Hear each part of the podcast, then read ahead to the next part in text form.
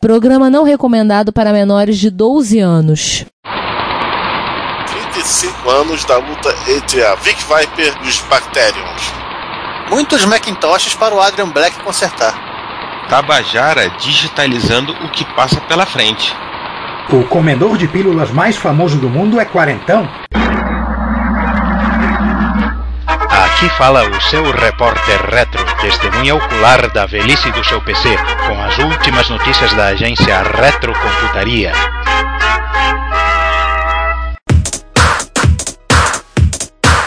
Olá a todos, bem-vindos a mais um episódio do Repórter Retro. E nesse episódio, episódio 60, onde nós estamos com a presença de vários dos nossos ouvintes aqui nos prestigiando, coitados, vão sair traumatizados e vão cancelar a assinatura do feed, eu tenho certeza, né, assistindo essa esse caos que é, um, que é o episódio do Repórter Retro. Então aqui nessa mesa que agora tem muitas, muitos lados, mas apenas Tem cinco. 13 no- lados. É um fractal. É um fractal, bem lembrou. É um, é um que tá parecendo. que ela- na verdade, a mesa tá parecendo uma curva de coque. Né? O, tá parecendo aquela curvinha de coque do, do, do floco de neve. É, sentado numa das pontas aqui. Então, sou eu, Ricardo Pinheiro. Eu, Juan Carlos Castro. Eu, João Cláudio Fidelis. Eu, César Cardoso. E eu, Giovanni Nunes. Então, esse é um episódio especial que nós estamos com a presença de alguns dos nossos ouvintes. A gente fez um convite meio em cima da hora para que eles quisessem assistir. Então Meio agradeço- não, né? É, meio não, né? A gente fez muito em cima. É, foi a ideia que surgiu durante o dia, a gente ia gravar à noite. Eu vou, vamos chamar, vamos, então vamos chamar os ouvintes. E agradecer a todos que estão aqui presentes: Pedro, Rui, é, outros, o Vitor e outros que eu não tô conseguindo descobrir aqui, porque eu só tô vendo a carinha tapada aqui, eu não consigo Né? descobrir ainda quem é. Mas. Craig, o, temos o Marcos Antônio, tem uma tal de Maria Cláudia, Victor Ah, Boy. essa não conta, essa não conta. É, essa não tá ouvindo, essa saiu pra assistir uma outra live, que ela diz que a live é mais importante. É, eu a vi fugindo. Ela vem fugindo. Isso que também tem o pessoal, né, que tá aqui na antessala, mas que resolveu que, sabe, sei lá por qual motivo, não, não entraria aqui na, na mesa. É, eles só estão no, não estão no, no canal de texto, não estão no canal de, de áudio, de voz. Mas também vão com um abraço. Um abraço pra eles, obrigado a todos né, que estão Dois prestigiando. tem abraço pra todo mundo. Abraço assim, abraço em termos, né? A gente tá dando abraço no sentido figurado, porque agora é só toquinho de cotovelo, pezinho, assim, aquele abraço, cabelo. saudação vulcana, essas coisas assim. Sem toca com os seres humanos. Alegria, né, Giovanni? Saudação Aham. vulcana é legal. Não mudou nada pra mim, tudo bem. É, eu vi um meme, eu vi um meme esses dias que dizia assim, o cara ia olhando de lado me assustava assim, quando você descobre que o seu estilo de vida os outros chamam de quarentena. É, Bom, vamos começar então com 2020 das efemérides. mas Nós temos quatro efemérides para comentar e, as, e das quatro, três são bem vinculadas à indústria gamer. Ou seja, o João vai começar a falar, eu vou tomar uma água e volto amanhã, tá? não, não, não vai começar a falar, não. Ele vai falar lá na, na- na segunda metade. A partir é, da, da segunda metade ele fala. Mas por enquanto nós começamos, né, César? Isso, porque são quatro efemérides, sendo que duas são muito ligadas, né? Porque duas são praticamente do mesmo dia. Sim. É, em 22 de março de 1990, portanto há 30 anos atrás, a Microsoft lançou o Windows 3.0 Aê! e junto com o Windows 3.0 lançou o Paciência. E lançou o Microsoft Mouse também, né? É, também, mas enfim, mas ninguém lembra do Microsoft Mouse. Coitado do Microsoft Mouse. Deu origem a uma das linhagens mais nobres de mouse, mas ninguém lembra do Microsoft Mouse. Não. Era o, o mouse é, que fazia uma curva, né? Era, era carinhoso, chamado de pata, carinhosamente chamado de pata de cachorro. Nessa época, esse, o mouse já era fabricado pela Logitech. Sempre, não, sempre foi fabricado pela. Pera, acho que o Microsoft Mouse era da. Era, da- não, não era da Logitech, ele era da. A Mitsuno que fazia? Sei. Ah, então não era sempre. Você ia falar sempre foi, não foi. É, mas. Eu lembro daquele formato de feijão dele. É, esse Não. é pata de macaco, de cachorro. É, eles falavam pata de cachorro, tinha essas alusões, que era mais confortável, não sei o quê. É, é o segundo modelo do Microsoft Mouse, né?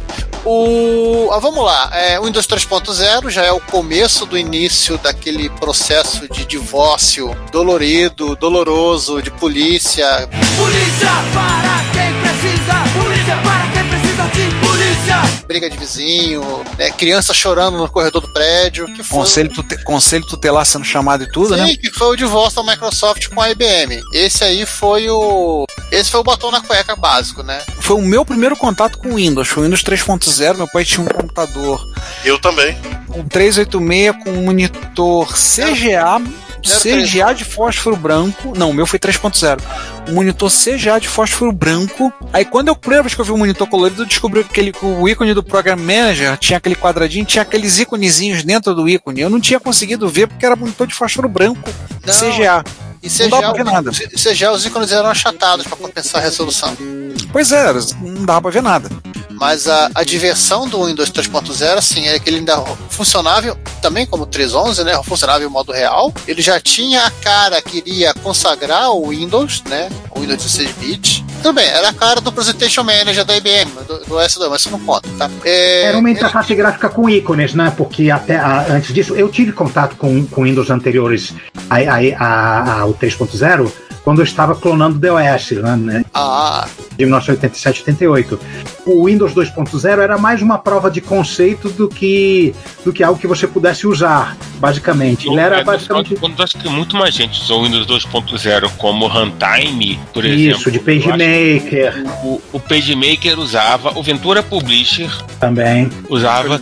Você usava assim, o- você subiu uma cópia do Windows pequenininha, só literalmente para ser o runtime. Precisava É, para rodar o, pra o executar Ventura Publisher ou o Audio, ou sei lá o que. Você precisasse rodar. e essa também nessa época inicia a tradição do Windows de simplesmente capotar sem nenhum aviso aviso prévio, né? O 3.0 era incrivelmente instável. Sim, sim, sim. e lembro. normais de temperatura e pressão. Mas existe uma explicação para isso, porque no Windows 3.0, pela primeira vez, o Windows é, começou a ser um sistema operacional, porque ele começou a, a tomar para si funções do, do DOS, de, de acesso a arquivos. Isso só no modo, no modo 386, né? Ele já tinha moto 386, o 3.0 não lembro agora. Sim, era, era- era- é, o Chan- justamente o Chan do 3.0 é que o modo 386 era assim praticamente completo. Ah, tá. E o principal, que é uma coisa que eu lembro da caixa do Windows 3.0, né? Que eram ah, os requisitos mínimos de rádio que a Microsoft dizia que rodava de boa, de boa, exigindo acho que no mínimo acho que era um 286, né? Com 2 MB de RAM, 1 MB de RAM, e um drive de 1.2 e um drive de 360. Só. Uhum. Se alguém que estiver nos ouvindo, estiver agora no canal, até mesmo o Craig, usou o Windows 3.0 com disquete e sobreviveu, a- avise agora.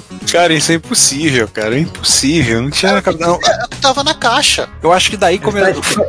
Será que foi Acho que daí? essa pessoa, acho que essa pessoa deve estar esperando carregar o Word até agora. Pode ser.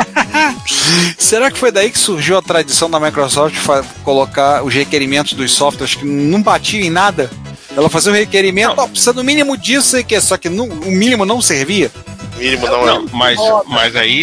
Mas aí você olhava o recomendado. O mínimo, beleza. Era o mínimo. Mas Exatamente. na prática você olhava o recomendado. O Windows 95 era 386DX com 4 MB de RAM. Ah, cara, agora que eu tô olhando, agora que eu tô olhando, máquina que eu rodei. o Windows, agora que eu reparei no detalhe, o Windows 3.0, ele foi lançado no dia do meu aniversário, 22 de maio. Foi um presente de Bill Gates pra você. Não, é só uma praga rogada contra mim. Sim. Seu aniversário o quê? 16 anos? Eu tava com 16 anos. Foi o aniversário quando eu fiz 16 anos. Eu tava no terceiro ano do ensino médio. Nossa. Que beleza, quase um baile de debutante. Você quase bosta. debutou com Windows. Que bosta, né? Mas seguindo aí adiante, assim, um ou dois anos depois, a Microsoft lançou o 3.11, um que deveria ter sido o Windows 4, mas não vem ao caso agora. E depois o Fora- 311, aí depois o 311, né? que Foi, É. Ficou até, o, até ela, ela dizer pro mundo que ela tinha matado o, o DOS e lançar o Windows 95, né? É, ter matado o Coffee Coffee o DOS. Aham. Essa morte é, a- é aquela, aquela morte do Mark Twain, né? Os rumores eram, eram um tanto exagerados, porque Aham. mesmo no Windows 95 o DOS estava lá. O que É aconteceu? O que aconteceu nessa progressão do Windows 3.0, 3.1, 3.11, 95 foi que o Windows foi tomando para si cada vez mais é, chamadas de sistema do sistema operacional. No 95 já estava quase completo, mas ainda não. Ainda precisava do DOS, só que ele estava lá. Era o DOS 7.0. Porra, quase com. Você- tem certeza, Juan?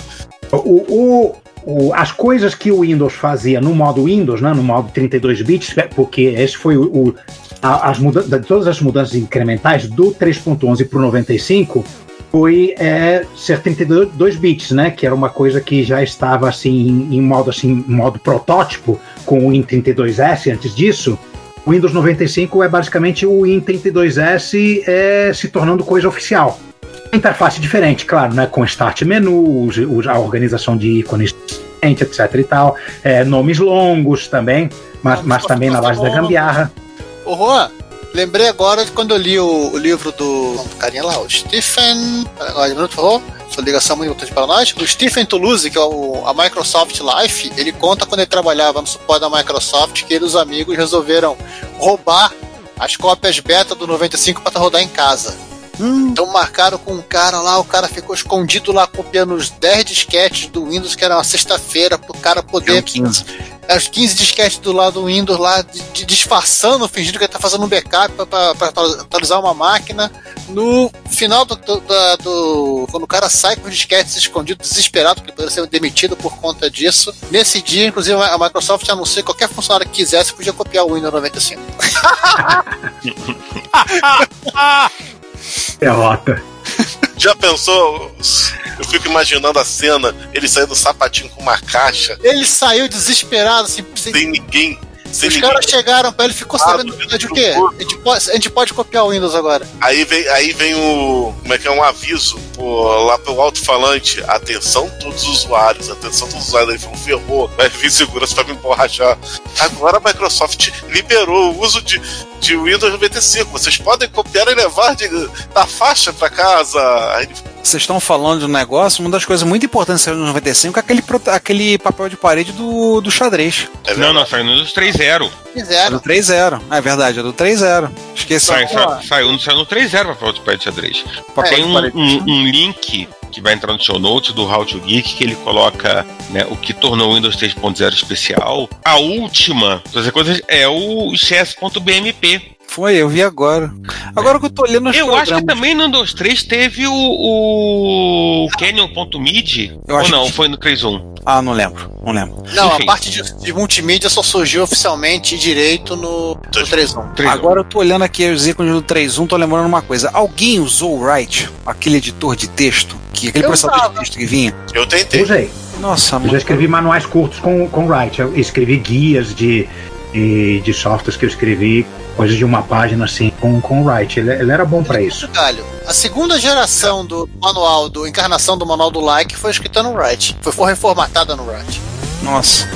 Cara, o, o Wright era, era uma mão na roda quando você precisava de algo pra ontem. Sim. É, ele salvava jogava uma coisinha rapidinha pra ontem, uma formataçãozinha e tal, subia, por exemplo, pra, pra você apresentar. Ah, você precisa apresentar alguma coisa rapidamente. Você vai lá, organiza, pronto. Bota na É, rua. e isso é curioso, né? É, e o bloco de notas continua sendo bloco de notas. É Ah. que o, o editor de texto padrão do, acho que é o TextEdit do, do macOS, do System, né? Ele sempre permitiu formatação é, em RTF e outras brincadeiras. É, o Write permite salvar em RTF, salvava em RTF, se não Não, me você tá engano. falando que o editor, assim, além de ser um bloco de notas do Mac, ele também era um write, era dois em um. Ah, sabe para que, que eu usava o Write? Para abrir arquivos de, em formato Unix, só com LF. Porque Ah. quando você abria no Notepad, ficava aquele quadradão e todas as Sim, linhas. porque ele não reconhecia só o LF. Mas o Write reconhecia. Ele Aí você abria, salvava, tá, tava no formato CRLF e aí você podia abrir no, no Notepad. Ou seja, você fazia o Unix to DOS dentro do Windows 3.0, né? Era o jeito. Isso, o Write era o Unix to DOS do, do Windows. Gente, Mas seguindo mas adiante, tudo né? isso, Não era é, nada. tem uma coisinha especial que a gente vai destacar. O link tem muita coisa interessante e tal. Até. Enfim, mas mas tem uma coisa que vai destacar que também faz 30 anos, que é uma coisa muito importante, que é 30 anos do paciência. Cara, paciência. Eu tava olhando aqui a matéria do Engadget, diz o seguinte: É. 35 milhões de pessoas jogam paciência todos os meses. Sim. Gente do céu. Não, e, Agora, e- né? Ou na época? Não agora, em Não, 200 agora. mercados, 60 65 linguagens. Aposto. Linguagens não, idiomas, né? Aquela paciência, o Klondike? Aposto Klondike. que tema, nesses tempos de, quarentena a coisa ficou ainda maior. Ô, ô, ô, João, e, e tem uma outra coisa. Tem uma coisa aí, cara. Hoje, o paciente de hoje em dia é uma picaretagem da Microsoft a lá EA, Opa! Porque né? tem, que, tem que comprar Que é, que é basicamente o negócio que você baixa do, do, do Windows 10 e, e, tipo, parece jogo da King também. Fica, fica tentando convencer o tempo todo a, a pagar alguma coisa. Isso, compre no- novos decks, compre novos temas de cartas. É, Vitor, picaretagem de A, King. Paciência, e, e free, por aí vai. free to win. Como é que é? Pay to win. Pay to, é, pay- é, basicamente pay, praticamente pay to play. É, eu não sabia que ele tinha sido removido no Windows 8. É. Foi removido porque, porque eles lançaram em separado. E o Campo Minado também está em separado. É um, E uma outra picaretagem desse nível também. Mas o O Windows. Campo Minado entrou no 95. Mas o É, Windows. porque substituiu o reverso. o Windows É. mais odiado de todos os tempos. Sweeper entrou no 311. No 311. Sabiam disso? Oi? Quê? O Windows 8 é considerado pelos usuários o mais dete- detestável de todos os tempos porque tiraram paciência. Eu não Não era o Vista? Não era o certa Vista? indignação. Não, porque o Windows Vista já é paciência. É Exatamente. paciência é Campo Minado. Exatamente. Vista, você precisava de paciência. É, você precisava de paciência, foi isso que eu pensei. No É que- de é- paciência. Um Falando, é, falando rapidinho, né? Apesar de chamar de solitaire, né? De paciência, é só uma das milhares de variações do jogo de paciência. No caso, esse aqui é o, é o Klondike, ou como é, referência do paciência, como falava meu pai, jogo de cadeiro. É o cara que toma um monte de preso. Temos o que fazer. É, e meu pai jogava com dois baralhos, e essa variação do Klondike.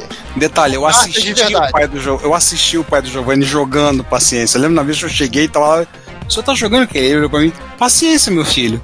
Assim, na carta, aí ele. Você joga no computador, isso é coisa de fresco. Você é, Assim, eu jogo aqui. Eu olhei, é, acho que eu falei pro Giovanni. a lógica. Meu pai mandou bem.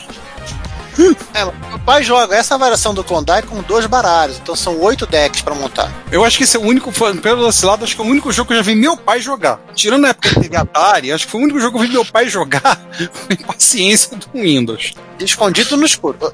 É, não, eu, eu tinha jogo, eu tinha PC, tinha o 386, eu tinha jogo instalado no PC dele, escondido, ele não sabia, ele não precisava saber. Altos diretórios ocultos, né, Ricardo? Ah, é, é oculto lá, malucado lá. um que ninguém jogou? Não, mas só uma curiosidade do Paciência, assim. as faces foram feitas pela Susan Kerr, que fez o design de vários elementos gráficos e fontes para o Macintosh. Ela trabalhou com várias coisas na Microsoft Design, até pelo menos o Windows Vista, né? Ela seguiu fazendo coisas, coisas relacionadas a design na Microsoft, até o Vista, pelo menos. Eu? Né? Por que, que o bicho tá tão odiado assim? É, mas é, fazer o quê? Ela tava sendo paga, né? Ela Aí chegou no paga 8 e pra tiraram a paciência. isso. É um motivo de despertar raiva. Ah, a gente noticiou aqui há um tempo atrás. Acho que seria até bom botar nos links. Que, que teve um funcionário de uma rede, né, dos Estados Unidos, que quando tiraram a paciência fizeram greve. Essa parte eu não sei. Ó, vocês falaram agora. Vocês falaram agora, eu tô achando o seguinte: ele foi tirado no Windows 8, mas, a- mas no Windows 10 voltou naquele esquema que o César falou, né? O Microsoft É, é, você Collection. baixa da Store. É, Aí tem cinco modos, né? Tô vendo aqui, com desafios diários, integração com Xbox Live, competições. Olha, sincronização com o celular, rodando o Windows Phone, que mais? sincronização com o Xbox. Você pode Pô, jogar cara, com pessoas que estão no Xbox. Tu tem um Xbox pra jogar paciência. É, Meu Deus do céu, quem faz isso? É, Cara, não jogar- duvide. Pode jogar no celular, que é console de videogame. Mas Cara, vamos falar, não duvide que vai, que vai ter gente fazendo isso. mas vamos falar de coisa boa? Vamos falar de jogo bom? Vamos falar que há 35 anos atrás começou a aventura. No dia, no dia 29 de maio de 29 de maio, comemoramos os 35 anos daquela que talvez seja a série mais longeva de jogo de navinha. Eu odeio o termo jogo de navinha, mas Shot Naps, né? Gradius. Mata Marciano. Mata Marciano também, ma- a série Gradius, né? O qual o maior colecionador. contas aqui, eu acho que a Darius passou grátis. Viu, Konami? Obrigado, tá? Mas ela passou em quê? Em, em número, de, em número de, de episódios, número de partes ou. Tempo, tempo de produção. Que o Darius saiu, saiu um novo em 2010 ou 2011. Ah tá, não, tudo bem, mas é porque é o último, o último Gradius é o Gradius 5 do PlayStation 2, né? Mas ali, mas em termos de série mais longeva, né, ainda existente 35 anos do Gradius. Há 35 anos, esse tal desse piloto incompetente não consegue destruir os Bacterium com a Vic Viper. Aí tem que ficar mandando teus filhos. É, fica tentando, tentando, tentando, tentando, não consegue, né? Um abraço, falando nisso, um abraço pro nosso amigo Luciano Cadari, de Curitiba, que é talvez o maior colecionador de grades desse lado do planeta, né? E que Ele todo tem- ano, todo começo de ano, ele fala: É, vai ser lançado o Grade 6. Eu falo, pô, sonha. Vai rodar no MSX3. Ah, boa, boa, por nome esses três. Cara, gente, vamos ser honestos. Alguém acredita que a Konami de 2020 vai lançar Grade 6? A Não. Konami de 2010 ou 2009 me cancelou um Salamander pronto pra celular. Depois dessa, né? Cara, cara, a Konami, eu, a Konami atual eu larguei de mão faz tempo. A Konami vai lançar um pachinko de grátis. Então se preocupe, gente. Vai ter bolinha e muito dinheiro sendo, sendo escorrido pra Yakuza. Não duvido que já tenha. O... Mas, gente, não, Não, esse, esse eu- papo, eu- por não. enquanto parece não é pra xingar Konami muito. Não, João, só uma coisa. Quando você fala isso pro Kadar, eu faço o seguinte: normalmente eu pego a caixa dos, daquela caixa que eu comprei, a Gradius Perfect eh, CD Collection, com oito CDs, e quem ouve o nosso podcast tem. Todo ano eu boto um CD desses entre o Retro Hits. Uma das poucas coisas que o Kadari não tem, né? Cara, eu faço de vez em quando eu mostro pro Cadário assim, eu tenho, você não tem. Ele já tentou comprar, já ofereceu, não, Cadário, não tá à venda, não adianta. Não, não vou vender. Ponto. Você vai correr atrás e vai tentar comprar no Japão. Espero que você consiga. Mas por enquanto, eu tenho, você não tem. Cuidado, cuidado o dia que tu for pra Curitiba, que ele vai te sequestrar, hein? Não, mas a Vai dar uma de maga patológica pra você, pra cima de você. Seu de fatinhas. Ele, né? O Ricardo vai É ser sequestrado e, o- e o, e o resgate vai ser o Grades Collection. olha que eu tenho. Olha, o. um, Olha que eu tenho três sobrinhas, tá? Ah, eu tenho três igual. sobrinhas. Olha só. Só que elas não têm a mesma idade, a escadinha. É... Só alegria. E o nome dela não são Huguinha, Zezinha e Luizinha também, né? É, Não, mas enfim, não. a gente tá falando de grade, não de DuckTales. São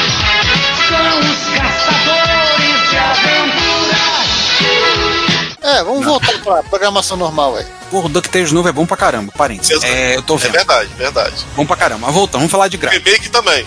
Não, é, o remake, o remake eu tô gostando pra caramba, eu tô assistindo, tô gostando pra Não, caramba. tipo, do re- o remake do desenho e o remake do jogo também é bom. Ah, sim. É, João, você é o entendido. Fala, do- fala do Grades, eu vou tomar uma água.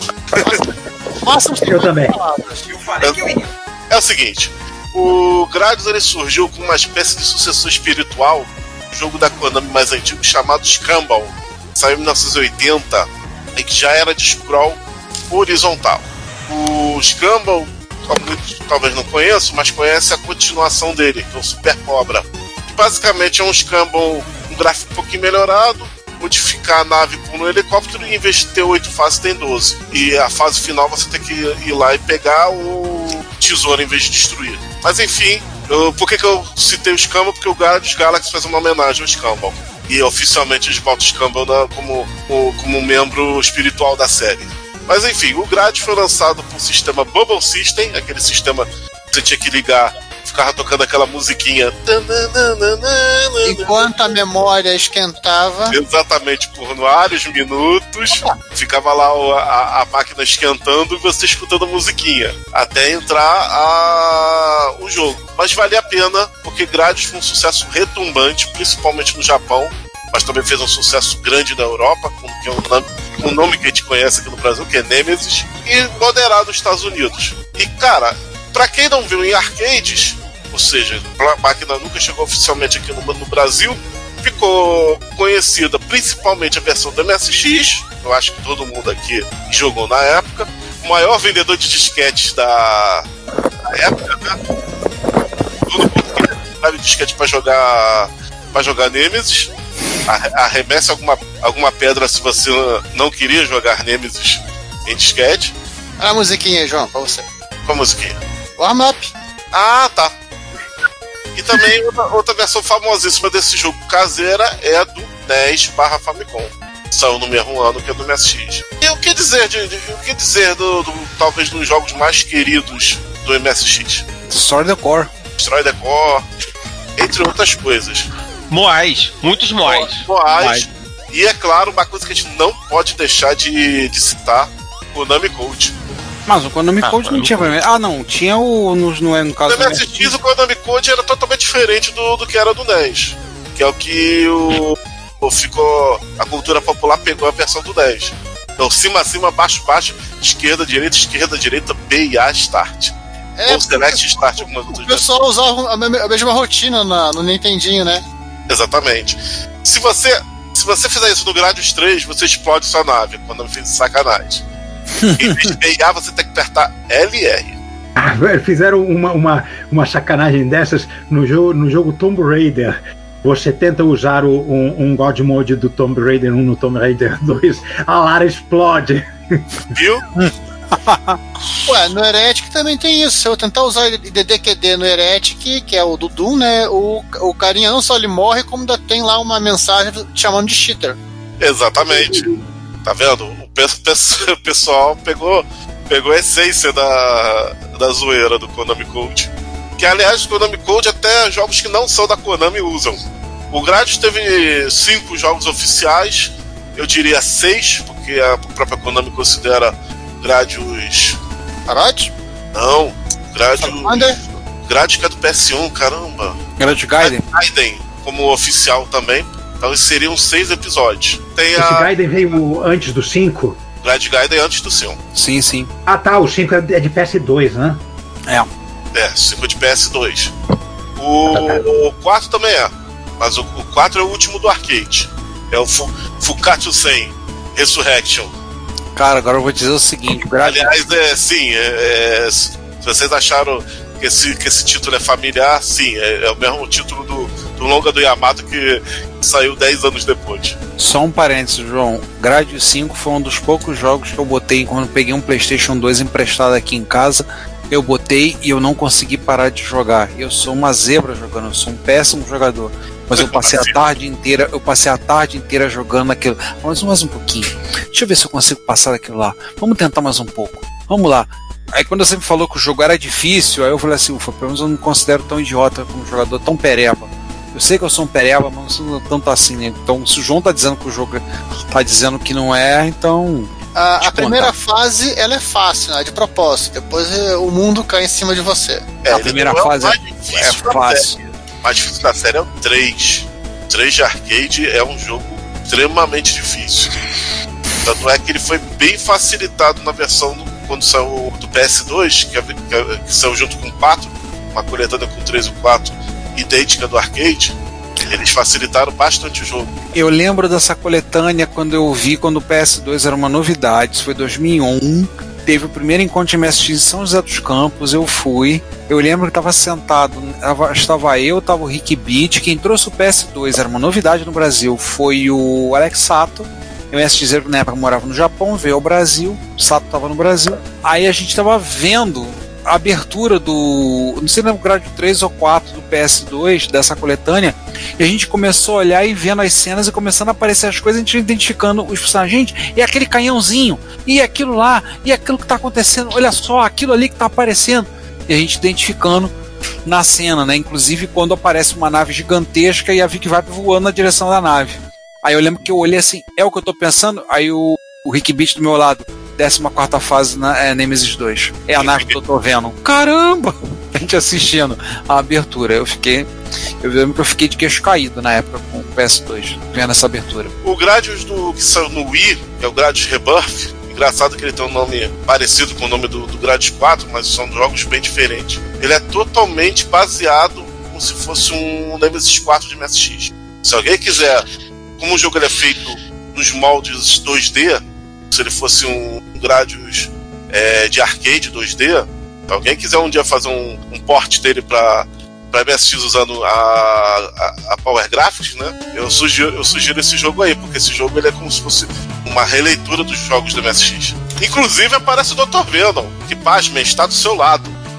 Não, não, tem uma pessoa na minha frente, do meu lado aí. Falando nisso. falando que ele está como aliado seu no jogo. Ah, tá. Você falou disso, você falou disso, me lembrou uma outra coisa que a gente não ele é um na pouco conhecido, aliás, esse Wii. Você falou disso, me lembrei de uma coisa que acho que a gente não colocou na pauta. Você falou se fizerem os por. da série? Não, Tirando é por. Não, não tem a ver com Gradius, mas me lembrou do. Me lembrou de uma coisa que você falou de jogos, tô fazendo remake pra, ser- pra ver 9990. Me lembrou que o Ghost in Goblins saiu. Estavam fazendo pré-venda do Ghost in Goblins pra MSX. Pra MSX. É, o Ghost Goblin. Podemos falar dele, com certeza. É, mas isso não é na sessão de efeméride. Não, não, não agora. Mas vamos Aí eu vi que vocês estão assistindo, eu vou entender que muitas vezes a gente mexe na pauta no meio do episódio, sabe? Exatamente, a gente acaba lembrando Ô, de ô, Ricardo, A mágica da edição permite Ricardo. que vocês não, ve não vejam isso. Ah, Ricardo, sobe um post. Primeiro porque quando esse episódio sair, o nosso. Não sei se já acabou a pré-venda. Eu acho melhor colocar um pouco. Né, faz um post bonitinho, é, linkando, né, na, na, pra galera comprar lá em euro, que sei lá quanto é que tava, né, tá, tá querendo, 200 reais o euro hoje em dia, enfim. Tá 8 mil reais, um euro, eu acho. Então eu acho melhor do que, tipo, bot- botar na internet pro nosso ouvinte, leitor, etc e tal, ver daqui, sei lá, no final do mês. E aí perder a oportunidade de, né, de investir seu dinheiro. É, de conseguir vender, sem, sem- vender o rim sem muita pressa. Exatamente. não, não, ou de repente você vai tentar vender o rim e já acabou a pré-venda, não sei. Pois é. Acho me- bem, eu vou colocar É o isso. link lá pro pessoal dar uma olhada, botei no chat, então o pessoal pode Aliás, eu acho que esse é o, é o grande olhada. contra do grande ponto contra do desse porte do Ghost in Globes pro MSX é esse. É que a gente pegou uma época que o dólar tá muito caro, o euro mais ainda. Sim, mas eu, eu coloquei agora aqui, já botei o link lá, eu deixei aberto aqui, depois eu vou escrever um post pra gente falar, já que a gente tá aproveitando Tá postando, já que a gente tá postando, já desde quando a gente tá postando algumas coisas, então voltando, mas assim, gra- Nemesis é um nome usado somente no Brasil, João? Não. Nemesis é um nome usado só na, no- na Europa e, e- aqui no Brasil para designar a versão da MSX. Que a galera do tipo videogame usa Gradius. Na, na verdade, porque a, o, o- a versão de MSX ela detecta que a máquina ela não é, ela é MSX internacional e escreve Gradius ao invés de Nemesis na, na Na tela. realidade é o contrário. Isso é, é isso aí. Sim, mas o nome nos Estados Unidos também é Gradius. Ele pega um byte identificador na BIOS, né, de origem, não é isso? Sim, sim. Tem um bit na. Você pode pegar e identificar qual é, se o MSX é internacional, se é japonês, se é coreano. Eles fazem isso e com isso eles acertam. A Konami faz isso em alguns jogos, inclusive no meu grade favorito, que é o que é o episódio 2, né? O Nemesis 3, que a gente Jogadores conhece. japoneses, máquinas japonesas e máquinas europeias e brasileiras em inglês. Às vezes leite. erra, erra um pouquinho, mas tudo bem. Ninguém morre É. por causa disso. Mas Não, é, é- O Nemesis é na Europa, mas como o MSX ocidental é Europa, É. o mercado principal, então. É, mas faz assim, né? Mesma Mas, como. Contra, Dryzor, é o nome, é o nome do, do- dele na Europa. Ah, tá. Com, e com uma. Com, e com uma esse, esse, esse aí tem uma, tem uma controvérsia, porque teve uma versão censurada, eles trocavam os soldados por robôs chamado Probocto. Olha só que doideira. Então lá na Europa tiveram dois contras. O contra e o contra do contra, né? Isso. Sim, é importante. O a favor, né? E um a favor. E o, e, o, e, o, e o Proboctor que é o de robôs. Olha, a favor é um nome legal para um jogo. a favor. Mas o, o- o- no caso do Gradius, eh, tem outro, tem outro jogo também da série que teve esse mesmo probleminha de nomes, que é o Salamander. Salamander nos Estados Unidos isso é chamado de Life Force. Então, pro americano é Life, é Life Force. Você a versão a Playtronic do NES foi vendida aqui e, e tá como Life Force, tá com o nome da versão americana. Aliás, o Salamander, ele é e não é. Às vezes a Konami, às vezes a Konami acha que ele é da série Gradius, a maioria das vezes, e, e às vezes ele- ela esquece que é da série Gradius. Como por exemplo, quando, ele lançou- quando ela lançou o Salamander 2, muito bonito por sinal, mas eu fico me pergunto, ué, Salamander 2? Enfim, mais um, mais um aí do. Então o Salamander e o Salamander 2, vamos dizer que são os quase oficiais aí junto com os Gradius. E aí tem a, tem a série, tem a série zoeira, que é a série, a série que nasceu na MSX, esse não é de arcade, que é o Paródios. Depois ela foi pra arcade, né? É, ela fez o, o sentido contrário. Ela, ela nasceu na MSX, depois foi pros arcades. Aí sim que ela foi portada em consoles. Tanto é que a versão do MSX ela é única. Ela é totalmente diferente das outras versões. Quer dizer, totalmente não. Tá, tá todas as coisas fizeram paródios famoso lá. Mas é, mas é uma versão diferente do, do arcade dos consoles. Paródios tem, tem três jogos oficiais e tem um jogo, vamos dizer, spin-off. Quatro jogos. E deu origem a uma outra filhotinha saiu aí no, no final, eu chamo de final quando a Konami queria fazer jogo ainda, e tava de má vontade, que é o Otomédios. Ah, aquele jogo das japinhas sem roupa, né? É, aquilo ali é como se fosse uma. Um, uma do tipo, eles olharam pro Sex Paródia, o Sex Paródia deve ter dado muita grana, pô, vamos, vamos por aqui, é que vai dar mais dinheiro. O Kadari chegou O uma jogo vez. da série oficial de arcades se chama Sex Paródias. O jogo é um saco total com esse negócio de erotismo, mas com elegância. O Otomédios, com o negócio mais otaku, ele não é tão elegante assim. É, Mas é um bom jogo, joguem. Até pela falta de, de shmups de hoje em dia, ele é um jogo relativamente novo. É pro Xbox, né? o porte de arcade dele é pro Xbox 360. Então ele é considerado novo. Pra, pra shmup ele é novo, né? Que não sai muito de shmup hoje em dia, sai a conta gotas. É porque o jovem hoje não consegue jogar esses jogos. Pois é, vocês conhecem a história, né? Da, da experiência que eu tive com, com essa juventude de hoje em dia, né? Eu cheguei uma vez, fui para um evento na. Fui convidado para fazer uma coisa no G1, uma matéria que eu fazia no G1, para levar um MSX, uma coisa lá, para mostrar, não sei o quê. Aí foi uma garotada lá de um, uma banda que a Globo apoiava, não sei, foi lá. Aí fui eu e foi o Marcelo, que hoje em dia é o organizador da. curador da, da BGS. Aí fomos nós lá, conversamos, não sei o que, levei o turbo, levei na época que eu tinha, levei um turbo R, montamos, ligamos lá, e ah, é a banda tal, não sei, eu nem sei qual era a banda dos moleques. manda Tim. É uma banda assim. Aí Ele não tá, é computaria, gente. Aí eu botei o. Aí eu botei eles, botei Space Mumble pra ver. Space Mumble que é um dos meus jogos, um dos meus jogos favoritos de MSX. Botei o Space Mumble pra eles. Eu botei eles pra jogar. Cara, os garotos não chegaram, na primeira fase do Space Mumble, não chegaram no tanque. Naquele tanque com as esteiras, os caras não chegaram ali. Gente, mas no tanque você entra sozinho. Aí eu. Não, eles morriam antes, naquelas revoadas que tinha nas formações que tinham de alieni, de naves atacando, eles morriam ali. Detalhe, se você ficar parado, O nome do jogo é Probotector. se, vo- se você ficar parado no meio da tela, se você ficar parado na tela, na posição que você tá, sem atirar, você chega no tanque sem fazer nada. Mas eles não conseguiram. Aí eu virei e falei assim, consegui. Aí eu peguei fui lá, tá bom. Cheguei lá e eu, que sou um pereba, fui lá e fechei, passei pra segunda fase. Na frente dos garotos. Os garotos só falavam assim, ah, você não joga um videogame explicando. Não, a gente só joga FIFA. É, FIFA não é videogame. O Ricardo aconteceu uma coisa similar lá na Firetech, que a gente tava fazendo coisa. Aí eu cheguei e falei, vou jogar um dos jogos meus preferidos, que não é da Konami, e ele é mais ou menos de navinha, que é o Firehawk Dexter 2. Sim. Ele é, que ele é, é um robô que transforma em nave. Aí eu tava, pô, lembrando que eu, que eu, que eu virava esse jogo na época, claro, tava lembrando dos macetes e tudo mais, eu tava chegando na quinta fase, que ele é um jogo grande, né? Sim, é muito grande. Para os padrões de um jogo de nave, é um jogo grande. Aí eu tava na quarta, quinta fase, os moleques estavam, caraca, joga muito, não sei o que, não sei o que lá, jogo difícil, complicado. Eu falei, caraca, quando eu tinha idade de vocês, eu virava isso aqui com a mão só, cara. Era fácil. Vocês estão achando isso aqui difícil? Não é fácil, fácil, fácil, mas, é esse outro mundo que vocês estão falando aí. Não, isso me lembra, já, já que é pra contar caos sobre isso, a gente tem que passar à frente na pauta só fechar esse último caos. Tem a ver jogo de navinha.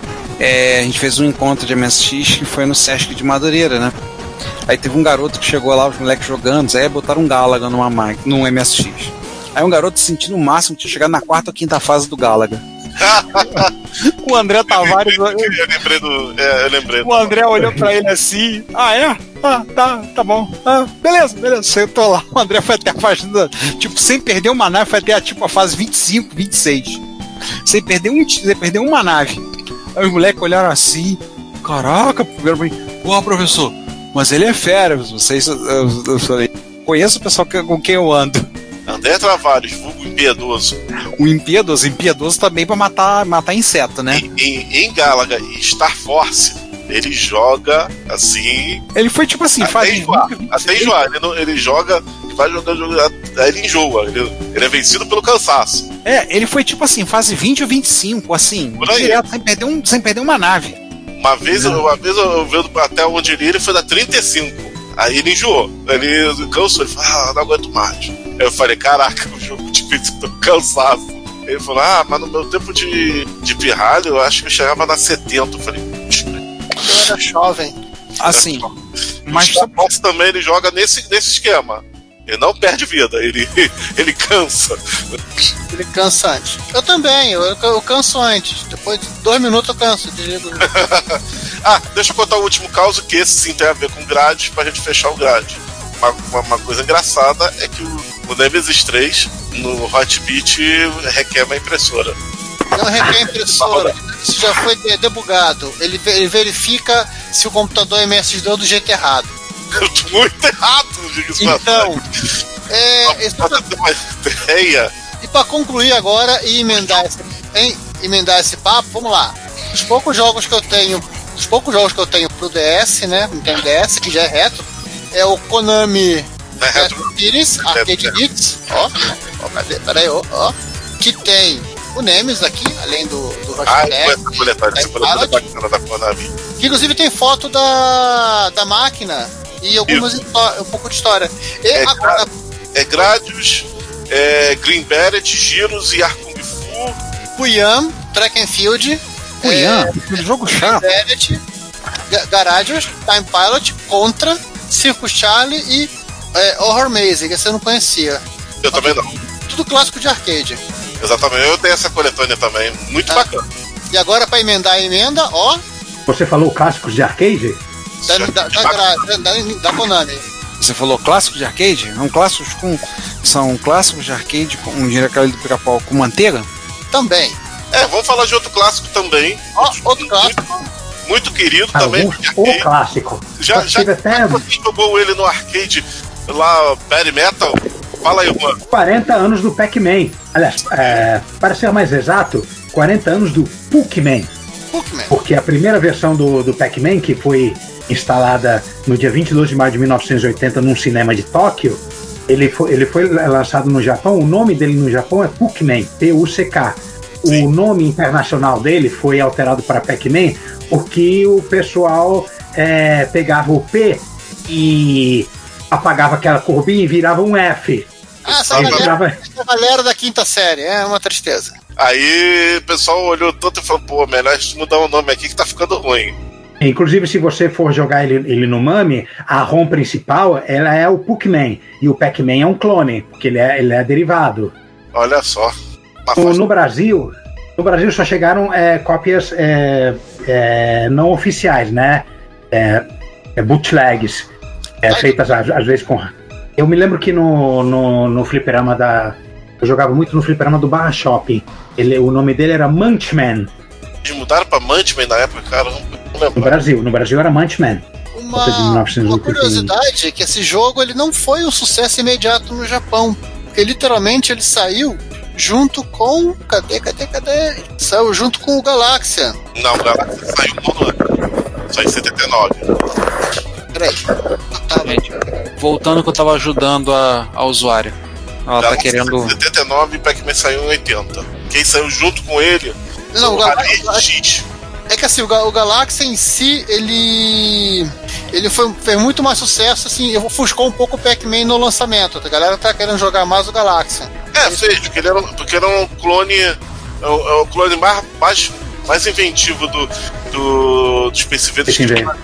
Todo mundo pintava os Space Invaders praticamente Ctrl-C, Ctrl-V. A Namco resolveu fazer as abelhinhas atacarem você. Que são Isso, vamos fazer o. vamos- fazer cores nos inimigos e sem precisar botar acetato na tela.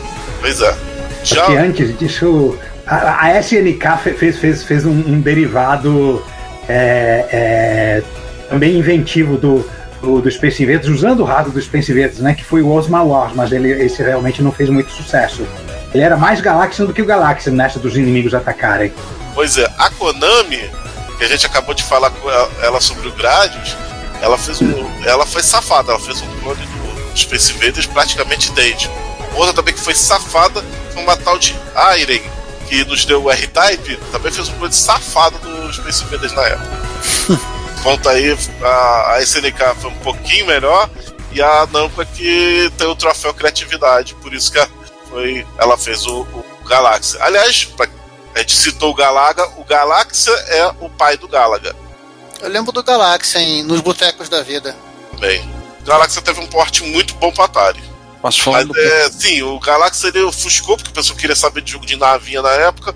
Tanto é que o, o- o outro, o outro jogo que saiu, que tinha a mesma mecânica do Pac-Man que saiu depois, o Pac-Man que foi o, o Rally X, não o New Rally X, também não fez tanto sucesso na época. Mas Tanto que ninguém nem Bom. lembra do Rally X. Então eu não conheço o New Rally X e acho que o New Rally X é o Rally X. Exatamente. O É. porte do MSX contribui para esse problema, porque o porte do Rally X é do New Rally X com o nome de Rally X. Em resumo, a grande diferença do Rally X para o New Rally X, além da velocidade, de fases a mais, um pouquinho mais colorido, é a musiquinha.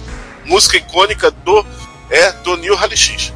Falar em música, o Pac-Man é, inspirou uma música que tocou nas rádios. Foi para as paradas de sucesso na, na, na época. Fever? Pac-Man Fever. Cause I got Pac-Man fever.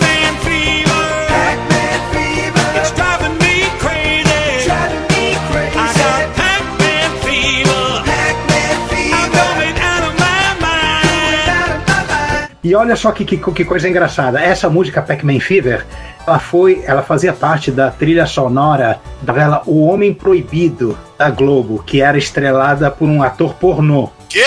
Quê? Eu, eu esqueci o, peraí, deixa, deixa eu pegar o nome da, da, da novela aqui. E- Dance É? Davi Cardoso, Davi Cardoso era o nome do ator.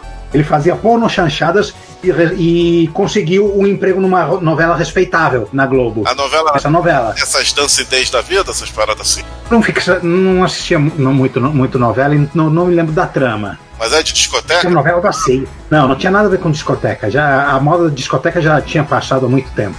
Há Ah, muito tempo, dois anos. Deixa quieto. É, o que eu ia falar é o seguinte: aproveitando quando o Pac-Man é, ca- acabou é, fazendo sucesso, ele acabou desbancando os Space Invaders. Ele É, Ele praticamente passou a ser sinônimo de videogame, né? É, o Pac-Man ele foi, ele foi o primeiro grande fenômeno de, da cultura do videogame indo pra cultura, de, cultura pop, cultura de massa. Sim, Porque, além da música, né, teve cereal, brinquedo, apetrechos mil. principalmente Teve livro explicando como você dominar, como você vencer. Desenho animado, é, Desenho animado, que é um desenho de 82. é, o desenho animado do Pac-Man. Ele foi feito em. noce- Ele teve duas temporadas. Ele foi feito de 1982 a 1984 pela Hanna-Barbera. E, pasmem, esse, esse desenho inspirou um outro jogo da própria Namco chamado Pac-Land. Eu lembro do Packland. Então, Pac-Land, ele é baseado no desenho. Se você reparar, a, a música do Pac-Land é a mesma do desenho. Aquela... Que era um desenho meio estranho, mas tudo bem. Era chato. O desenho era chato. Mas era exatamente... gente, Mas a, a- é- a temática do Pac-Land era exatamente do Pac-Man. Aquela cidade com mundo sendo Pac-Man. Cara, eu vou dizer que o único Pac-Man que eu gostava realmente de jogar era o Pac-Mania. Pac-Mania é show. É, é, é, na Aquele- minha opinião, a, a real continuação do, do Pac-Man, na minha opinião. Apesar que o que Pac-Man... pula. Mas ele é o hack, né, o Ele, oficial. ele mesmo. Ele mesmo. Oi? Ele mesmo, Tem João. isométricas. Que pula. Isso. É isométrico que você pula. Putz, é o único que eu gostava de jogar. Aliás, isométrico, aliás, porque já é, um, um dos eixos é horizontal e outro. já que o João citou os Pac-Man, tem que lembrar que a que foi graças ao Pac-Man que a Be- que a Belly Midway, né, inseriu a, a, né, a picaretagem do remix no- nos videogames, né? É, o... Miss Pac-Man, é, Junior Pac-Man, Professor Pac-Man, Pac-Man Plus, é, é, Exatamente. Pac-Man contra a SNK, Pac-Man contra a capa, com essa pacaretagem toda. que vem contra esse Ah, Não, não, olha, gente, o Miss Pac-Man não era. O Miss Pac-Man não era picaretagem. Ele tinha alguns lances, tipo, da- da- das frutas virem pulando, os labirintos é, é, mudarem, né? Não era mesmo o labirinto todas as fases. Ele, ele tinha umas. Tinha uns melhoramentos em relação ao Pac-Man. Ele, ele era um hack, virou um produto, né? Extra Não, ele é- oficial. Teve Não, mas ser aí que tá. É. foi. É, o Miss Pac... Ah, é verdade. Não, o Miss Pac-Man acho que foi... Ô, João, você vai saber disso melhor do que eu. O Miss Pac-Man foi um hack do Pac-Man original? Não. A gente tá falando do hack, que realmente ele foi Ah. feito em cima do código do Pac-Man original, mas ele é oficial. Não, ele se a tornou Midway- oficial. A Midway era representante do, da, da Namco naquela época. Então, É o mesmo hardware. Ele usa- utiliza a mesma, a, a a mesma placa. Você tira um- uma ROM, bota outra, o, o Miss vira Misses.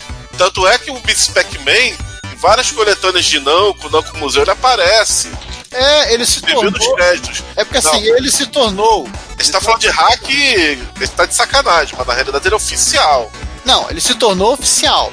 Depois de feito aquilo, aí a, a, a, a Midway ela teve que conversar com a Namco, fim da Não, história. mas o. No celular, ó. Tá aqui, ó. Pac-Man 256.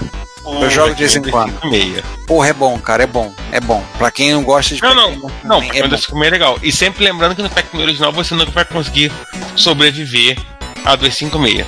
Sim. Ah, não. Eu sou. Bug, a máquina trava.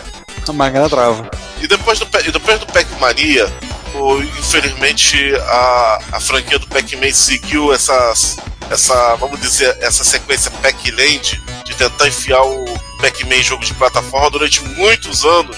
E ele só voltou às origens lá em 2011 com o Pac-Man Deluxe Championship, que é a verdadeira continuação depois do Pac-Mania. Pac-Man é o, é o Deluxe. O Deluxe ele pega a essência do Pac-Man original, o visual maneiro do Pac-Mania, só que sem ser isométrico, mas ele pega aqueles look feel, com, uma- com fase tipo Lego, Carinha de Lego. neons, e bota, e bota várias coisas a mais na jogabilidade, como velocidade turbo, 80 fantasmas na tela.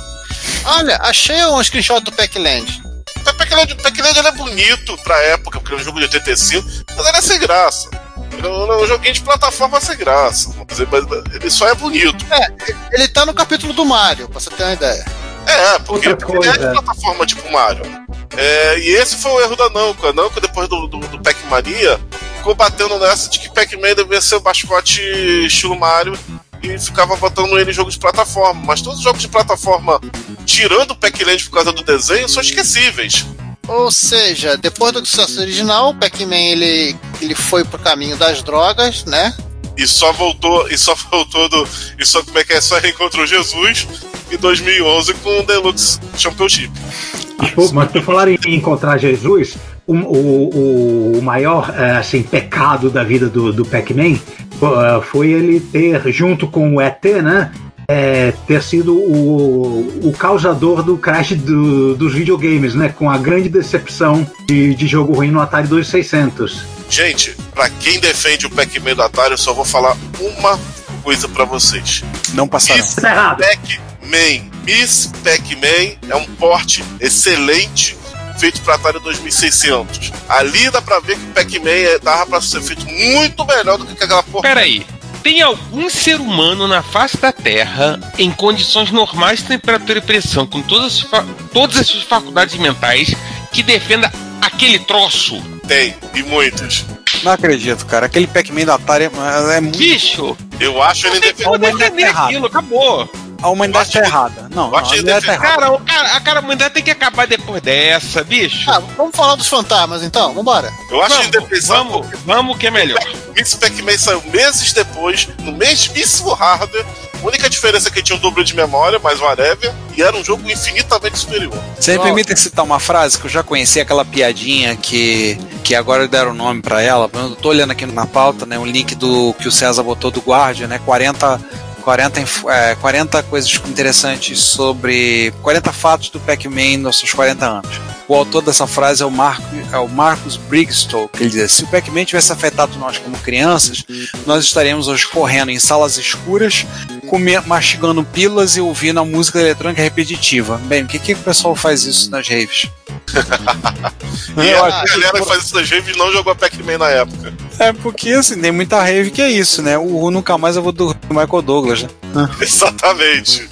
Deveria ser, nunca mais vou dormir Pac-Man. Não, vamos fechar esse assunto aí com o seguinte, é só pra lembrar, João, o cara do Miss Pac-Man teve tempo, diferente do cara do Pac-Man, pra, pra fazer a versão do Atari. E, ô Cláudio, toca o Rise from the Grave aí. Rise from your grave. Vamos levantar uns mortos então, vamos lá, levantar o ponto. Ih, vai ter um monte de massa podre que vai voltar à vida. Ai, cara. A gente começa com. Caramba, quantos vídeos do Massa Adriano. eu tô falando no sentido que ela está morta, gente. Não. Zumbi. Pera cá, ô, César, quanto o, quantos o Adrian Black consertou? Na primeira Cara, foto tem seis. conta. Na primeira foto, no, no primeiro post, tem seis. Aparecem seis Mac Classic. Né? Tem o Mac Classic, o Dente que pelo menos, do, pelo menos três, dois modelos. Ah, seis. Seis Macintosh, do Plus ou, ou Macintosh Portable. Vamos lá, siga aí. Gente do céu. Olha uma aqui. coisa, amador. Seis e um portable. Aí, gente, sete. Só isso. Só isso. São quatro vídeos, tá? São quatro vídeos bem interessantes. Sim, a gente gosta muito de ver vídeo de restauração aqui em casa, é uma coisa muito curiosa, né? Mas a madame não gosta de ver vídeo com narração. Então, às vezes, eu coloco. Lá, mas não gosta só, amor, vai assistir mesmo. Vídeo de restauração de quê? De carro? De computador, de tudo. de qualquer coisa. Hoje, a gente, hoje enquanto a gente tava jantando antes de vir pra gravação, a gente tava assistindo. um- Ela tava ouvindo uma live e eu botei com a TV um multi um cara restaurando um PlayStation 1. Mas já vi uma restauração de tudo: de faca, de computador, de não sei Tênis também? Notebook, ela lembrou agora de um notebook da um Lenovo que o cara restaurou. Já. Mas- Não, tem que assistir de tênis. Restauração de tênis nunca vi, não. É, você reclama que aquele cara que co- co- coleciona computador antigo. Imagina o cara que compra um, um Nike, o Nike do um Jordan Air de 88 para restaurar. Eu quase entendi outra coisa. Não, tênis. É, existem clínicas, né? Existem Tênis, clínicas, o Michael Jordan vai restaurar. mas Juan, existem clínicas de cirurgia plástica que funcionam. Esse esses vídeos eu não faço questão de ver. O Vamos pior- voltar pro Adrian Black, isso aqui tá, tá saindo muito do controle. Tá, tá difícil. Ai, ai, ai. essa- Cara, ele restaurou. Cara, os, os nossos ouvintes já estão até desistindo, porque você tá tão feia nesse momento. E de acordo com o Adrian Black, é um reparatom. É uma maratona, né, de reparações. Porque eu vou te contar, cara, 7 Macs, cara. Que louco. 7 Macs, 4 vídeos explicando tudo. Eu tô me assistindo vendo o vídeo do Reto Man Cave. Vocês estão falando que isso é maratona, vocês não sabem o que está por vir. Os nossos ouvintes não sabem o que está por vir. Aguardem. Aguardem. Tá, e, e são quatro vídeos que vão valer a pena serem vistos com calma. Ele, ele pega cada um, analisa os problemas de cada um, faz recap, tudo lá. E vai lá e resolve. São quatro vídeos, né? Isso vai dar um certo trabalho. Vai dar um certo trabalho. Mas o- vai ser legal de ver. Mas como falei aqui. com muita pressa, tem uma coisa soft aqui, quase um aperitivo, né? O Yambita consertando o teclado do Commodore 128 dele. E como ele fez isso? Desmantelando o teclado da Amiga 500. Pronto, já dei toda, todo o Deu spoiler. spoiler já. Detalhes são. um, Assim, é coisa mais tranquila, assim, ele faz o vídeo a detalhe, com um timestamp. Então, se você quiser ver os pedaços, é um vídeo de 23 minutos, mas se você não quiser ver todo o vídeo, você abriu na descrição, tá lá, e colocou timestamps. Então, O LGR também tá fazendo isso. é, fica prático, né? Quando você quer pular para ver só um pedaço específico do vídeo, ou coisa. Só pra parte do sangue, você tá sangue. Vem cá, o Amiga serve de doador, foi? Foi. Sim. Ah, claro, para ele chegar nessa conclusão, ele desmontou o teclado do 128, pegou um multímetro, procurou tudo que precisava. Depois, ah, vou tentar com o teclado de Commodore 64. Inocente. Aí descobriu que o teclado era diferente. Sabe de nada, inocente. Aí no final ele sim, vou tentar com o de 500. Aí ficou feliz e descobriu que os teclados são idênticos, óbvio. Ou Mas seja, só o gabinete. Mas só o gabinete que é igual. Também. Não, é interessante que ele botou esse, esses timestamps, então se você quiser pular, pode, você pode, ah, eu quero ver só um pedaço, eu quero só ver como é que ele fez a, a montagem, eu quero ver como ele fez a desmontagem do teclado, poder investigar o defeito, tudo. Dá pra você ir pulando, isso é legal de ver. E a parte mais divertida dele é quando ele fala que felizmente ele descobriu que esse, a gente pode usar teclado de Amiga 500 para passar o 128. O Commodore 128 é um micro muito mais valioso que um Amiga 500. lá fora é. Aqui no Brasil eu acho que empatam, né? É. Lá fora por questão de antiguidade. É, mas a- o, o que ele é, porque teve, teve, teve menos 128 que 500, né? E tem, te- você consegue comprar teclados ainda. Sim. Ou teclado detonado, que a pecinha que ele pegou foi só uma, né? Dá pra, um Amiga 500 morto é, consegue ajudar vários doadores. Não, e nos comentários ele tá dizendo, tem uma pessoa comentando que existem vários teclados, que os teclados eram feitos pela Mitsumi, né? Ele falou os mesmos conectores, os mesmos, os mesmos plungers, né? Tem de teclado do Mitsumi que você pode comprar. A, a Mitsumi era- foi a Mitsui, né? A Mitsumi, a Mitsumi. Mitsumi. Mitsu. Ela era a grande fabricante de OEM, assim, de assim, MSX, Apple, Amiga, Atari ST. Lembre-se que ela tá listada como um dos fabricantes MSX. Ela, ela fazia parte do consórcio MSX. É, ela fez grande Nunca parte. fez. Ela, é, ela fez uns pedaços lá. Ah, Não fabricava drive? Também. Não, a, a Mitsumi É fácil, tem teclado, mouse, é, tem uma. Qual é aquela máquina? O teclado do, do Atari ST é Mitsumi, ou seja, ele fazia pra todo mundo, pro surf e inferno. Ela não vendia, mas ela fabricava MSX. É, ela, é, ela, não, ela não vendia. Ela não fazia, estrito senso, o MSX. Ela fazia as peças. Muitas peças. Um montão de peças. Falando em peça, Não, vocês falaram, deixa eu só ler um comentário engraçado aqui de um sujeito que colocou o Catriona comentando no vídeo do Iambeta. Botou assim, Iambeta, 10 parafusos e 6 pontos de solda. Ah não, droga, todos esses parafusos, eu, 100 parafusos e um ponto de solda. Ah não, droga, tem que soldar? É por aí mesmo. Não, isso aí sou eu com, com trava. Um trava. Eu vou olhar assim, me, me dê 10 parafusos, mas me dá uma maldita trava que tem que enfiar um negócio pra eu soltar. Eu tenho raiva dos, dos É, Yamaha MSP2 por causa disso. Adoro os meus Yamaha. Uma paleta de, de, de violão e deixa um estoque na sua casa. Vai dormir, vai, Giovanni. É sério, elas são Paleta. úteis pra isso. Eu sei disso, mas eu não gosto de paleta. É um saco pra abrir esses micros. Não... Vamos pro, vamos pro Lazy? Vamos, lá. Vamos, vamos pro LGR. Era raro? Ah, o- XT286. Exatamente. Eu acho que ele, eu acho que ele é menos, é menos Game, lazy, ele é menos lazy do que, do que ele próprio acha, porque pô, Aham.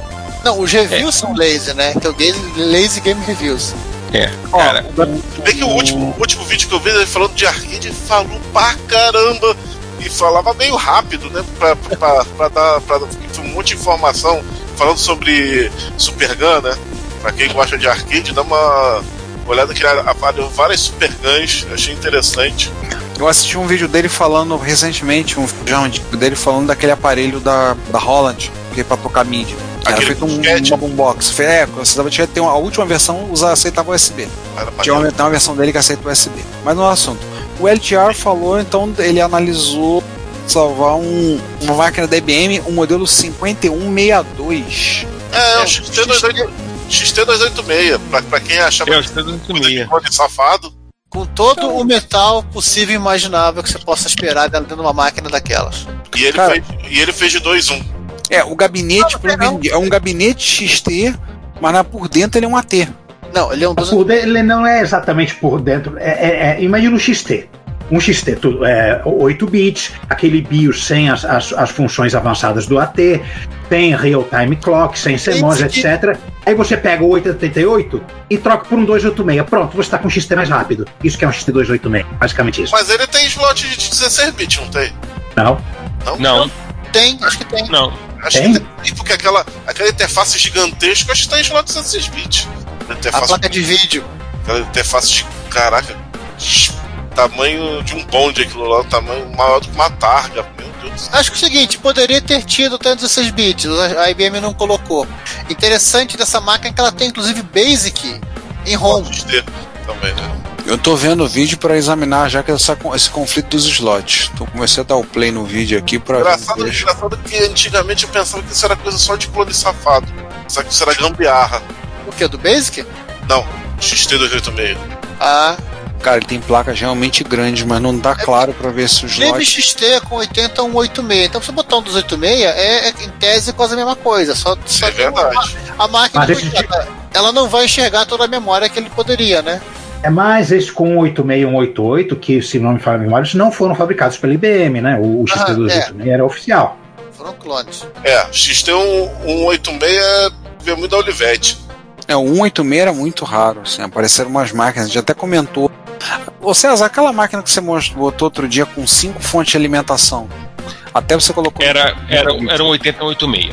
Exatamente. Mas era um workstation, não era um workstation, não era um, Era o Workstation. não era um É, mas o 88 Aqui nós era uma coisa meio bizarra, né? Eu, eu acho que a Intel nunca entendeu o que, que ela queria. Eu acho que o que ela queria 88. mi- como microcontrolador. Ela queria como microcontrolador. É para 80. dispositivos embutidos. O 186. Oi, é o Ah, microcontrolador uma profissão Não, 86 é coisa pra caramba. Pois é. O problema é que logo depois saiu o 286 e, em consequência, o 386, né? Mas isso aí é, são águas passadas. É, no final, é, é, eu Mas a lembro que. tá aqui pra isso, pra falar de algumas coisas. Pois é. O, o LGR, ele, ele- Eu lembro do vídeo que a bateria, que era externa, né? Mesmo assim, não, não, garanti- não foi garantia de salvação, porque ela vazou para dentro da placa. Nossa, mãe. Conseguiu vazar pra dentro, que azar.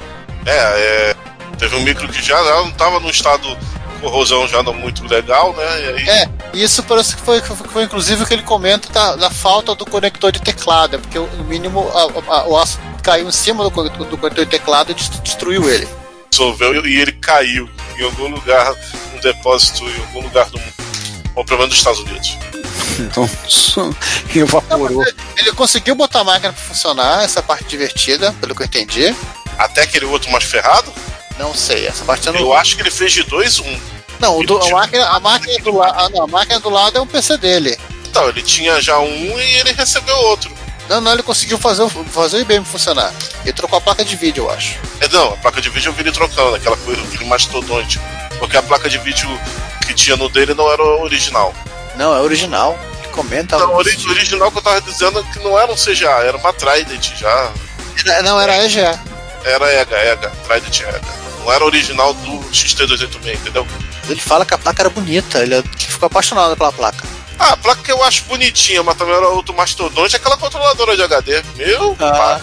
é, ele foi funcionar, instalou o DOI. Olha que aquela placa lá que dava problema pra caramba, né? Aquela controladora gigante. É, eu tô. Eu tô empolgado aqui, eu tô. Não vejo a hora que a gente começa a, fal- a falar disso aqui.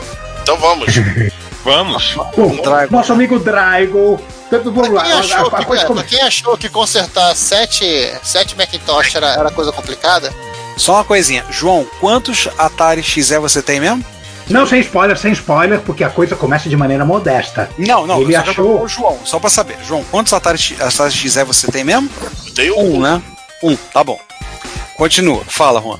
Eu tenho. é, Ele achou um, 60 um Atari 65XE no eBay, legal, maneiro, vou vou comprar. Olhou, olhou, pro, olhou pro anúncio, aí viu nos relacionados que tinha outros, outros Atari 65XE do mesmo vendedor. Aí ele foi explorar as coisas vendidas pelo vendedor. Aí não acabava a quantidade de, de Atari 65XE da- daquele vendedor. Ele entrou em contato com o vendedor, perguntou quanto- quantos ele tinha. 32. E agora ele tem 32 Atari 105XE. Ele comprou todo, ele, ele levou embora a loja toda de Atari 65XE do, cam, do camarada. 32 Ataris. O cara tem 32 Ataris. Pera, mas o, o, o, o, 5XE. mas o, o Dragon, ele já tem outras máquinas de Atari perdidas lá, na, na coleção, na coleção de bagulhada dele. Sim, mas 32 do mesmo. Agora ele tem mais 32. Não, agora ele tem 32 Atari 105 XE. Fora o que ele deve ter do 130 XE, o que ele deve ter de ST, o que ele deve ter de, de, de outras coisas mais da Atari. Cara, assim, indiferente. Verdades faladas. Ele já consertou 10. Isso que é importante. É, ele colocou lá A no, corrosão tava batendo forte. no início do post, ele botou, ok, foi apenas 10, mas ainda faltam 23. Tem Então, daqui a três repórteres retro, a gente, a gente deve estar noticiando que ele terminou de consertar os Atari 65XE dele. Jesus, cara, tem uns aqui. Alguns a corrosão tava batendo super forte. Ah, ele botou, tem um aqui, ele tirou as placas dos gabinetes, tem uns. Um, dois, quatro placas do lado de fora. Gente do céu. Tem alguns Atari ST aqui que estão piores do que aquele segundo XT286, ô Giovanni. Tem uns shields aqui que estão quase disfarçando com a madeira da mesa dele. Você vê. Você confunde com a madeira. Verdade. Olha, tem, tem, tem intrusos em alguns, tem folhas, tem bichinho. Nossa, tem, ele tem aquela. Quê? Tem uma pinga de cigarro dentro de um? O Atari ST fu- XE fumava. Eu tô vendo aqui, aquela peça que ele tem, né? Aquela pra poder lavagem com ultrassom, aquilo ali não tra- trabalhou um bocado, hein? Nossa, aí, aí enquanto tava lavando, vou ver os teclados. Gente, você vê os teclados. Tem cada coisa. um monte de chip. Vamos pensar neles. Todos eles. Não, Uh, Suportezinhos, LED, foram pro saco. Os teclados ficaram bonitos. Alguém me tira uma dúvida com coisa. O Dragol, ele era o, é o cara que faz. É, tô vendo os teclados. Quatro teclados tão bonitos mesmo, hein? O Dragol é o cara que faz as coisas com perifrética, né? O- aqua- aquela coisa mais, mais pauleira que o perifrética mostra é, é o Dragol que faz, não é? Não lembro. Eu acho que é. Teve Eu acho- três tem que ficar no show, hein? Eu peguei agora o cara encontrou uma folha dentro do, dentro do gabinete. Encontrar uma folha menor dos seus problemas. É o menor dos problemas. Você vai ver a blindagem, o estado da blindagem. A blindagem se pagou. Isso é importante. Está da placa-mãe de alguns que a. Processadores fritados de, é, de soldado da, da, das- da placa-mãe. Tem sete. Aí ele encomendou sete processadores novos. Novos em Isso é termos, né? Esses são fa- Não, 6502 você acha novo ainda pela WDC. Não, mas ele comprou da Atari mesmo. Tá lá, Não, todos isso aqui é ROM. da Isso aqui é ROM. Essa é a linha de baixo. De cima tá aqui. ó. 6502 customizados não, então, não são plain vanilla, não? É que, é que nem esquema Commodore? Deixa eu ver esse aqui. Esses feitos no México daqui da Rock ou são o quê? Eu acho que, eu acho que do, do Atari. Do Atari 8 bits é B502. É o meu 502B, de 2 MHz. Gente, ele arrancou a caixa RF de uma das placas, a o manchão. Olha, Mitsumi. Não é 502? Não, eu tô falando do fabricante do motor do RF, é Mitsumi. Olha eles aí de novo. Gente do céu. Olha, o símbolozinho de ferrugem até parece aquela pintura, o grito. Aí tá com seis placas enfileiradas aqui.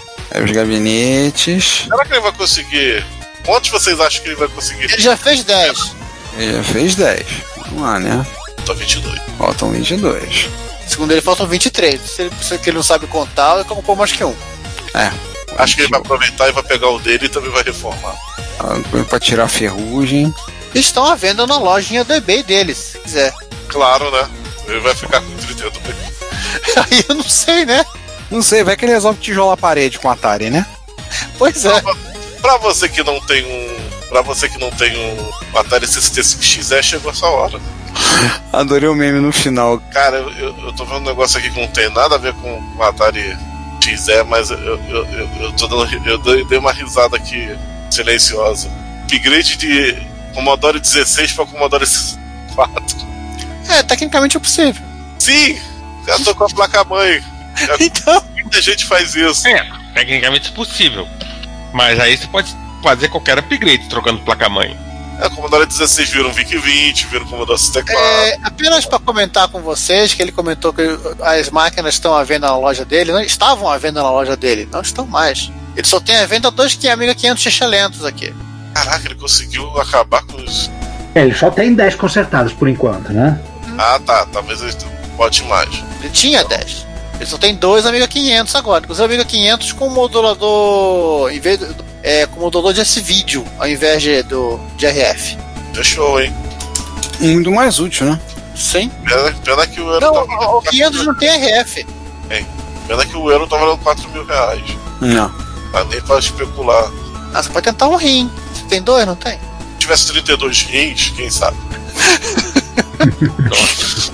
Ai, ai. Bom, Ah, tecnicamente não precisam ser seus os rins. Opa, epa, oh, ninguém ouviu isso. Pode ser Então, emprestado, né? É, Vamos passar pra nossa subseção? não, não, não, ainda tem um. Pois é, a subseção, o Chad. Ou tão magrinha, só, só um Texas. Deve ser.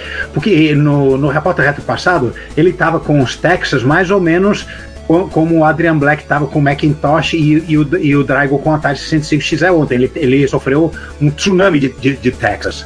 E acho que essa é a última marolinha né, do, do tsunami. É. É, ele pegou um Atari. Um, ele pegou um Atari. Ele pegou um TI-99 lá, né? Não, um Digby. Tá, Ele tá fazendo careta. Tá, faz- o Mico tá fazendo careta pra ele. Blu, blu, blu, blu, blu, blu. É. Ele trocou duas RAMs, né? Tocou a Verran. É, É, esse comigo não tem RAM, né? Ele só tem VRAM. de, de Verran, ele ficou com as diretas É, trocadas. na cara é problema de Verran. O, É, porque é tecnicamente aquela- tem 94, tem 99 só tem Verran, né? É, ele só Tá. tem VRAM. Tem um troço ali pra dizer que tem pra, pra rodar programa, mas enfim. Apesar que o defeito fez a tela ficar vermelha. É, a RAM tá maluca, invertendo as coisas, acontece isso. Você meio que consegue reconhecer a, a extremidade esquerda do estado do Texas nessa tela bichada. Repetida três vezes, né? Trocou a RAM, voltou normal. É, o lado da, da RAM que devia ter a parte mais alta da. Parece que tá boa. A parte ruim é aquela onde estão as cores, a tabela de, de, de, de, de caracteres, de, de nomes do, da, do Mauro Texto. Aí pra comemorar ele foi jogar um Burger Time. Não pra fazer. Então, sossegamos de fazer o. de salvar a coisa, vai lá, vamos passar pro, pros mano passa? Vamos. Brasil! Pior que não foi Temos descanso. não. Muitos descansos. Sim. É, contar pra quem não sabe essa história, essa iniciativa que o Alexandre Souza, vulgo Tabajara, aliás, o nome dele é Tabajara, o dele é Alexandre Souza, né? Ele começou a fazer. O Tabajara ele conseguiu, ele tudo ainda nas trocas, ele pegou uma impressora, né? Uma daquelas impressoras com, acho que da Lexmark, ele comentou, com um scanner com alimentador de papéis. Posteriormente ele comprou uma guilhotina e tudo que ele está fazendo. Ele está fazendo uma campanha então quem quiser colaborar com ele, inclusive, já conseguiu um bocado de recurso. Ele está comprando, é, está comprando manuais técnicos, está comprando esquemas e está passando no scanner e está digitalizando. Ele tá que com o- esquema de comprar esquema. É assim, é. Tanto que o link que eu coloquei, ele já digitalizou essa altura do campeonato 86 manuais e um total de um pouco mais de 10 mil páginas. Né? Então ele está comprando de esquemotecas que estão fechando, materiais que estão sendo. Tão, tão- projetos estão sendo concluídos Então ele comprou manuais, ele está colocando no site lá, ele está publicando tudo no. mandando tudo pro dataset. Tem muita coisa que envolve a, a retrocomputação, então os posts mais recentes dele, ele coloca. Ele tá fazendo. Ele já começou a fazer isso no início do mês de maio. Mas é, os mais recentes, ele já, já, por exemplo, digitalizou o manual de serviço do CP400, manual de serviço do Dismac D8000. Ele tem feito algumas coisas mais para de eletrônica, então é, circuitos de eletrônica básicos para robistas, é um manual de carburação, para ajustar carburador. Algumas esquemas Data sheet do carburador. datasheet do carburador, bem lembrado, Giovanni. Curso de programação basic da LTC, algumas revistas, tudo assim. Então ele já material de manual de serviço de televisores, tudo. Então ele está fazendo uma campanha para quem quiser colaborar com ele, tá lá os links, pode colaborar pelo Mercado Livre, Nubank, é, e outras coisas mais, para que ele está comprando esse material, está prestando contas, mostrando que ele está comprando e está digitalizando todo esse material. Então, assim, ele está digitalizando para tornar esse material disponível. E, assim, ele contou outro dia, até no grupo de zap de MSX, foi impressionado que o pessoal chegou junto e ele falou: ah, gente, eu gastei uns 500 reais em material agora, os 600 reais está aqui, tudo aqui, para poder puder colaborar. Passou uns dias, ele voltou, tinha juntado 2 mil reais. Aí ele falou: porra, tá sobrando material, tá sobrando. eu vou comprar mais coisa. E ele tá comprando, tá digitalizando esse material todo, tá subindo tudo isso pro dataset, que aliás é uma outra, uma outra iniciativa fantástica que você puder, você sendo nosso ouvinte, se puder colaborar, ajudar no sustento da hospedagem do dataset, a gente agradece, assim, o, o Júnior, Capela e o pessoal que trabalha com, tá junto com ele lá, agradecem muito, né? Porque é para juntar esse material e o Tabajara tá subindo tudo para lá. Então ele tá fazendo literalmente, ele pega o manual que ele contou, desmonta, senão ele mete na guilhotina, corta a lateral, mete no alimentador de papel, do scanner, liga e deixa fazendo. Acabou, ele pega, roda num aplicativo, acho que não dá Acrobat da, da Adobe para dar uma, uma acertada no documento, né, para acertar algumas coisas, arrumar, mexer, ficar, ficar no esquema, gerou o PDF e ele está subindo pro dataset. Então, se alguém quiser colaborar, tá lá a campanha. Ele tem para aceitar doação no PayPal, no Bank, Mercado Livre e agora ele tem no PicPay. Então, se você colaborar, quiser colaborar, tem muito material de informática também ele já subiu. Tem muita coisa que é esquema de, de aparelho de som, esquema de é, técnico de televisor, mas tem muita matéria de informática, como teve manual de serviço do CP400, manual de serviço do- de outros equipamentos que tem colocado lá. Isso ele começou a iniciativa no início de maio, continua. Até vou ver aqui se tem mais alguma coisa, o que, que mais ele colocou. Ele tem colocado lá no blog dele o que ele está fazendo. Então, assim, é uma iniciativa bacana que vale a pena a gente ressaltar, falar. Ó, manual de serviço da TV da GE. Essa TV é velha. manual de operação e manutenção de baterias chumbo ácidas RT. Aliás, ah, falando em GE, a GE vendeu a divisão de lâmpadas. É é o fim de uma era. É o fim de uma era. Esquema de aparelho, esquema de rádio. Então, assim, ele tá sendo DBase 2 completo total, guia do usuário, da macro. Motor de ciclo Watt seu funcionamento. Nossa, esse tem que, esse tem que gerar esse PDF e passar pro meu sogro. É, Turbo Prolog, guia do usuário. Esquemas de toca-fitas. Vários aqui, técnicas avançadas de reparo de TV preto e branco, transistorizados. Então, se você quiser colaborar, entra lá no blog do Tabajara, vai estar o link aí, a gente botou. Ah, dá um pulinho lá, para dar uma força lá para ele nesse processo que ele está comprando material e está digitalizando. Está arrumando, montando, organizando, está subindo pro dataset. Ele até montou um grupo de zap separado para quem quiser acompanhar, conversar com ele, saber como é que estão as coisas. Pra vocês verem o que eu falei, até o dia 27 de maio, quarta-feira, tinham 86 manuais digitalizados, mais 10 mil scans. Alguém ia comentar alguma coisa? Só pra é, é- é dizer que que ele tá. Né, que o Tabajara tá. Sempre que possível, quase todo dia, ele tá, ele tá postando o que ele, o que ele é, é, digitalizou e, e tem até manual de carburação. Sim. Tem um daqui do ciclo Otto que eu vou mandar por dar vontade de passar pro meu sogro. Ah, aqui é a impressora dele. Ele comprou uma Lexmark, que é um pequeno monstro. 640, 60. Cara, tem que ver lá o modelo. Aí, Ali. Você mencionou, mencionou esquemas de rádios aí, acho que eu vou dar uma olhada em esquemas de rádio. Me, Sim, ele comprou. gente, eu montava rádios a válvula. Nossa.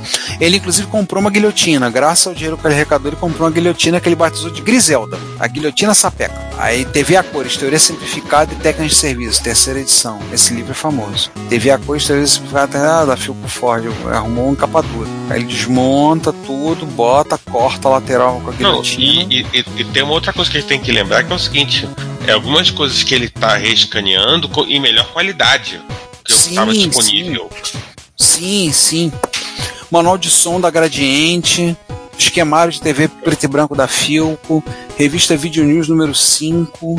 Ele botou É porque, aqui. um- um- porque uma das coisas que o pessoal do Dataset, eu sei que eles, sei que eles são muito detalhistas é com relação à qualidade né, da maneira que você escaneia. Sim. E não é todo Ah. mundo que tem essa preocupação, né? De Sim. escanear é, é de uma maneira que, que possa ser legível, que possa ser é, é, preservável e etc e tal.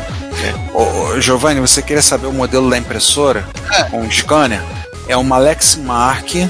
Ele tá com uma Lexmark X864 DHE4.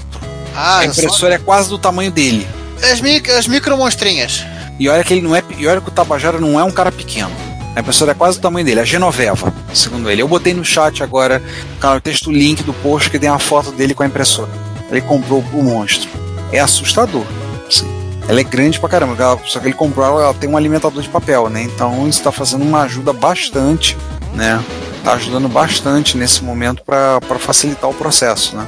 E convenhamos, uma parte mais chata de, de escanear é que você bota a página para, vira a outra, para, vira a outra página. Nessa forma, com, com alimentador de papel automático, facilita bastante, né? E em algum momento você vai errar a ordem e vai botar a folha torta, vai botar a folha ao contrário. Sim. sim, sim. Ele vai fazer, vai acontecer. Ele pegou e tá fazendo isso. É por isso que ele pegou, inclusive, com a guilhotina, ele corta a lateral do manual, monta lá. Ah, ele, ele o curso básico de operação do Hotbit tem materiais de, de MSX, inclusive, que não estavam em boa qualidade no dataset. Ele fez de novo, subiu para lá. Manuais de coisa, é, o eletrônicos Workbench para MS-DOS. O esquema original do NES Z8000 e do NEX estava em baixa qualidade, ele subiu ele subiu para lá, tá? É manual de serviço do Hotbit, a edição revisada do Hotbit não tinha uma versão tão boa de qualidade, de aparelhos de som também. Então tem muita coisa. Se você tá- quiser colaborar com o projeto dele, beleza, mas você também pode, se você quiser colaborar, ótimo, então é uma, uma ótima iniciativa. Também tem o dataset para fazer uma colaboração para ajudar eles a bancar a hospedagem lá da, da bagulhada, né? Eles dão também estão fazendo lá, mas pô, é fantástico o projeto dele. Ele começou digitalizando, foi em abril, o manual do COBOL do Apple II. Uau! Eu, lem- eu lembro que ele comentou isso. Ele digitalizou o manual do COBOL do Apple II. Conseguiu uma cópia, inclusive, com os disquetes em um quarto. Aí daí, isso eu, como eu falei, dia 27 de maio, ele já estava com. Ele estava com 86 manuais digitalizados. Mais de 10 mil páginas digitalizadas. Então, se vocês quiserem dar, dar uma força pro Tabajara, tá aí. A iniciativa é fantástica. Ele tá salvando muita memória, que o pessoal não, talvez não tem. Né? Tá recuperando muito material. Se quiser puder colaborar, chega lá com um derm, um, um dermingal lá, lá com um dermial para ele. Vai ser A muito gente é velho, não tem uma memória. É, isso aí não tem, mas é, por isso que a gente tem que consultar manual. Aham. Vamos passar então para os comentários? Gente, eu acho que o pessoal é, fo- foi para as terras alternativas para comentar, né? Porque só tem comen- um comentário na parte B no, no site e um comentário no Facebook. É, o pessoal comentou no, no- nas realidades alternativas. Não. Nossa realidade só sobrou o comentário do Mauro Veiga, né? Na parte B, dizendo muito bom, gostei da ideia da série Grandes Caos. Essa, é- essa tem que sair. Essa ideia tem que sair. Cara, a Tá na nossa cara, essa- com prioridade. Cara, isso dá pra criar quase um, um, um- sub-podcast. É, Grandes Caôs é quase um, quase um podcast próprio. Um vida Cara, própria. tipo, sei lá. Tipo, solta um, um, um grande caô algumas vezes por ano. Dá pra, dá pra, dá pra causar. Por plataforma, né? Caos da Commodore, caos da Tandy, caos da. Dá. caos de MSX, ca- caos da Panasonic, caos da Sony. Caôs da. Atari, caôs da Apple. Pode Olha caôs da prolífica, Inteira, caos. que era a empresa predileta aqui. Pode ser por plataforma, pode ser por, por plano, por tema, caos, caos de software, caos de hardware. Bicho. Caô de usuário, o cara ouviu uma plano. história e inverteu. Não, cara. Né, dá, é, dá, pra- dá pra fazer um um episódio só de lenda urbana. Pois é. Caos de produtor que chega em mente na cara dura em, em eventos, né? Em Caôs de protótipos. É mais tem. Cal é uma coisa, intri... Cal é uma coisa intrinsecamente divertida. A gente sempre vai re- revisitar esse tema. Gente, olha só, e- este comentário do, do Tércio LB de Paula que ele fez no post do Facebook, da parte B, ele, ele merece ser citado. Ele diz o seguinte: a- a- ouvindo aqui e curtindo, caras, vocês já merecem 10 curtidas só por terem botado a música de Continue do Space Mumble no começo. Quase a PTF5 por reflexo. Cara, deixa eu dar uma olhada aqui que eu acho que tem um comentário do Marujo que ele mandou pra mim por e-mail sobre esse episódio. Não, não sei. O Marujo sempre manda coisas, aliás, Walter Nunes, né, nosso amigo de longuíssima data, ele sempre manda coisa pra gente, sempre manda, e manda por e-mail, né? Muitas vezes a gente acaba não olhando. Não, acho que esse episódio não tem.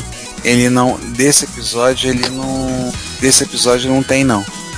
Mas ele tá com. Ele sempre manda alguma coisa. Eu fui dar uma olhada agora pra ver se o Marujo tinha mandado alguma coisa. Mas o único que ele falou foi, no caso, que ele mandou foi a questão do. do. do John Conway, quando a gente falou da morte do John Conway. Foi o último comentário que eu tenho, o último e-mail que eu tenho dele. John Connor? A morte do John Conway. Ah. Conway, não Connor. É, do, do jogo da vida. Ah, o Exterminador não, não, não conseguiu, não, tá bom. Não, não, não, não. Esse não.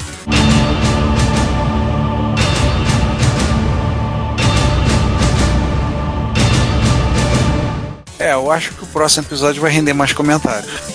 Acho que Muito mais. muito mais. Vai render Claro, o episódio de MSX, né? Como não? Tu já tá dando spoiler, né? Mas tudo bem, já foi. Então, Cara. pode vai sair mesmo. Cara, Tá todo assim, mundo todo mundo sabe disso. Todo mundo que já, todo mundo que tá ouvindo, que não seja aqui no Discord, tá se, tipo, já sabe sobre o que é o episódio. Ah, vai. E pra Já quem tá aqui dentro já sabe o que é que vai entrar a partir de quarta-feira. A mãe de todos os episódios. O episódio. A, Cara, de todos os episódios. Cara, e olha que. Não, e olha que vocês já viram episódios grandes que a gente já gravou, né? A gente já gravou, por exemplo, Se aquele, preparem. aquele jogo de. Como é que é isso? Lembra aquele de jogos da Konami? Acho que foi o 58, 59. Aquele foram seis horas. A gente foram 6 horas de gravação. episódios tem MSX ou correlatos são enormes. Aí assim, a gente, foi, um, foi o primeiro episódio que ia ser uma, duas partes a gente dividia em quatro, porque não dava, né? Não dava porque a gente não tava mais aguentando. Mas esse foi igualzinho. Aí o Punk até falou, né? A gente, porra, eu gostei, pô, mó legal gravar com você, mas toda vez que vocês me chamam é tudo episódio assim, com 4, 5 horas de gravação. E, ele, e quando a gente fez aquela lá, aquele ao vivo com o Punk, né? Que depois virou episódio 82 também. Foram 6 horas de gravação, virou 4 horas de material editado. Até eu virei e falei, ah, vírgula sonora. Eu falei, não, desculpa, eu me recuso a botar vírgula sonora nesse episódio. Eu não vou ouvir isso tudo de novo, eu não aguento Vai mais. o podcast do Paramago sem vírgulas. Não, sem piadinha, sem nada. Foi direto, só editado. Eu só botei as, é, o- a trilha sonora, abertura no início. A piadinha a gente faz ao vivo, esse gravado. É, não dá não, não dá não. Não, Piadinha não, do Gogó. não tava aguentando não. Olha, gostei desse nome para um podcast sem vírgula sonora. Saramago. É, pouco pra eu entender, mas tudo bem. Vamos então falar então só do É Nós, né?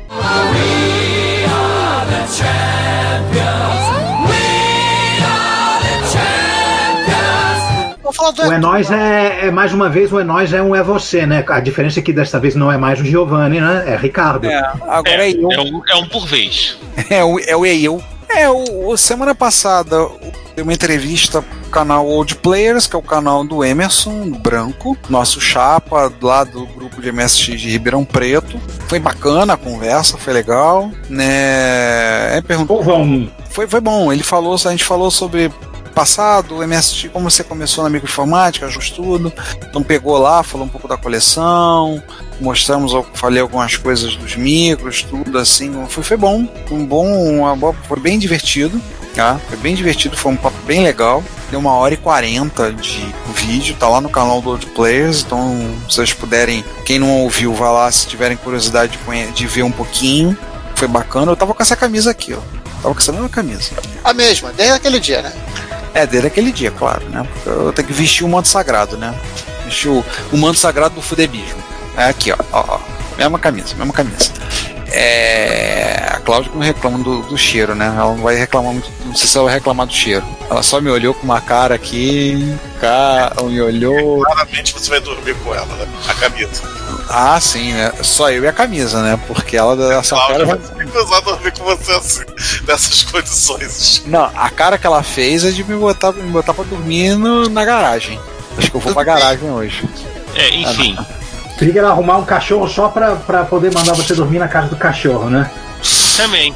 Ela, ela sinalizou que ela gostou da ideia, tá, Ron? Valeu, tá miserável. Ou da caixa de areia do gato. Servimos bem para servir sempre. Obrigado, miserável. Eu tenho, uma outra, eu tenho uma outra sugestão. Da caixa de areia do gato. Ela gostou da ideia da caixaria do gato, hein, João? Ai, ai. A outra que eu tô. Voltei agora. Todo mundo tá. Muita gente tá aproveitando no período da pandemia pra fazer curso, pra estudar não sei o quê, pra tentar ser mais eficiente, pra tentar descobrir a solução. Eu decidi aproveitar o período da pandemia. Fechar alguns posts velhos no Reto Computaria, que eu fechei o post do. que tava uma promessa de longa data sobre meu meu, me- meu ambientezinho de desenvolvimento para poder programar para MSX no, no PC e eu decidi voltar a programar em Pascal. E assim, eu tava contando outro dia, falando para minha mãe que eu decido, eu decidi, eu me despido do meu orgulho, peguei a apostila que eu escrevi de Pascal para dar aula, que eu não faço alteração com a apostila há quase 15 anos. Sentei, peguei a apostila e comecei a ler do início, comecei a fazer os primeiros do início para poder fazer. Eu tipo, me despido do meu orgulho besta para dizer, não, eu não lembro mais, eu vou ter que estudar isso de novo. É para isso que eu tenho um blog, para não ter que ficar lembrando das coisas. Pois é, mas eu, eu peguei a apostila para fazer isso. Né? Eu peguei a apostila para fazer isso. Aí, aí rapidamente já peguei o jeito com as coisas. Eu tô fazendo. Quem diria, eu agora tem até um GitHub, tem uns projetinhos lá, tá? Eu a fazendo. usar agora. Ah, eu tenho um site de um tal de Giovanni Nunes aí que quando eu tô com dúvida de usar o GitHub, eu vou lá olhar, ver a dica que ele botou lá para ver como é que eu faço o negócio. Ah, tá. É, aí eu tô fazendo assim. Aí eu tô fazendo alguns projetos inicialmente. Você tem sempre de falando, vai fazer jogo? Tenho ideia de fazer jogo por enquanto. Eu tenho uns, umas ideias de jogo, tenho. Mas por enquanto não vai sair jogo, não. É, eu tô fazendo alguns utilitários que eu tenho no Unix que eu gosto muito, que eu acho que fazem falta no MSX. O X, por exemplo. X. É, o X, X11. Xdump? X11. Não, vou fazer o Xbill. Meu Deus. Tem que fazer o Xbill. 11 e meia da noite fazendo essas piadinhas. Tem que fazer o Xbill, Giovanni. Tem Ah. que fazer o Xbill. É, esse vai ser legal. É, mas eu tô fazendo. Aí eu fiz utilitários. Aí eu fiz. Claro, eu comecei com os básicos. Eu fiz o The-Date, né? Porque afinal de contas, discordianismo. É, fiz alguns e me aventurei a fazer um que dá um trabalho de corno. E eu, assim, eu chegou um ponto que eu publiquei, botei o código lá falei: alguém quiser faxina e organiza, melhora. Eu agora parei porque eu não vou mexer nele porque tá dando um trabalho de corno. Quero fazer um locate, né? Para quem usa o Unix sabe, né? Eu não vou usar o MSX para indexar todo o cartão de memória, faz a indexação no PC e uso, e uso o MSX só para fazer a consulta no banco. Tem que melhorar, o algoritmo precisa ser otimizado. Eu migrei para as rotinas, aliás, um grande abraço pro Leidson Campos, né? O Popolon, que eu estou usando as rotinas dele, está tendo uma paciência quase sobrenatural. Quando eu vou e perturbo ele no grupo de zap, mas como é que eu faço? Às vezes ele dirigindo, mandando áudio. Não, você faz assim, tenta essa rotina assim, assim, assado. Aí outro dia eu descobri que ele tava mandando áudio que ele tava dirigindo. Eu falei, cara, desculpa, te atrapalhando. Não, não, não tem problema não. E isso animou. O Leidson, inclusive, tá fazendo mais no canal dele do YouTube, ele tá fazendo live, mostrando coisas do framework. Aliás, uma coisa que ele fez, que ele botou no GitHub dele, ele pegou um projeto que um cara fez fazer um, um FPS todo em modo texto. Um FPS tudo desenhado com caracteres. O cara E ASCII Art. é. E assim, ele fez em. O cara fez em C, ele pegou o código, portou para Pascal e depois agora ele fez o port para rodar no MSX. Ele disse que no Turbo R tá rodando um frame. ah, No momento ele falou, não tá otimizado, mas no Turbo R tá rodando a uma taxa de 2 dois frames por segundo. Mas Ué. ele disse que, mas ele disse assim, olha, dá para otimizar muito ainda esse código, dá para melhorar muita coisa. Ele fez muita coisa do tipo já todos os cálculos de seno e cosseno ele já armazenou previamente para não ter que calcular na hora, né? E várias coisas ele já preparou. Então ele está fazendo live mostrando o que ele está fazendo. Ele tem feito lives inclusive mostrando o framework dele que é muito bom, apesar de eu chegar à conclusão que notação húngaro, húngara é uma coisa do diabo. Não, dos Onos. É assim, eu te contar, é dos Hunos, do, do inferno, do diabo, dos húngaros, aquela coisa horrenda. né? Falando quem sou eu pra discordar. Não, é. O negócio de botar o tipo com letras minúsculas no início do nome da É. variável, aquilo. Aquele é muito esquisito. Aquele é muito Essa esquisito. coisa de. Aquilo, aquilo, aquilo é coisa de desenvolvimento IC para Windows dos primórdios, né, do, do início dos anos 90. Sim, o problema é que Foi eles que inventaram aquela porcaria. ele fez. Quem inventou? E assim, ele fez toda a biblioteca dele usando notação húngara, escreveu tudo e depois tem um post no blog dizendo que ele detesta. Aí eu virei pra ele, porra, por que, que você fez então? Eu falei, ah, porque dava pra fazer assim quando eu fiz, porque tem coisa na biblioteca dele que começou a desenvolver lá nos anos 90. Não, não, mas eu, eu entendo o ângulo dele. que O, o- o cara tá imerso na, na- na- maneira de desenvolver. É, pode ser ruim, pode odiar, mas é o único jeito que você consegue manter a coisa organizada. Pô, a outra alternativa era a notação búlgara. Assim, aí assim, os meus. Eu tô fazendo uns utilitários, então eu já tenho. Eu tenho um PWD, tenho o DDate, o Locate, que precisa ser uma faxina no código, mas está funcionando. Eu fiz a ferramenta para você indexar no Linux, tem que fazer ela para Windows, inclusive eu peço ajuda, alguém puder me dar uma força a tenho isso. que pegar aquele código. Pois é, né? É, eu tô fazendo. tô fazendo com as alguns dá pra mexer com texto. Então tava penando esses dias com o shuffle, o shuffle, né? Ou aquela rotina, o shuffle pra você pegar linhas, embaralhar e jogar. Né? E a pena, eu tava penando por quê que eu penei muito? Porque eu tava usando um sistema para ler arquivo não tipado, a ler arquivo texto com um formato de arquivo não tipo, sem tipo, e eu tinha que puxar lá dentro e identificar onde começa cada linha e imprimir certinho. Assim, eu consegui fazer, porque essa rotina eu vou replicar em um monte de utilitários. Se eu estou fazendo isso pro Shuffle, está funcionando, é, eu vou replicar para vários outros utilitários de Unix que eu quero fazer, que é para completar, o, inclusive coisas que já tem no MSX do Pastu.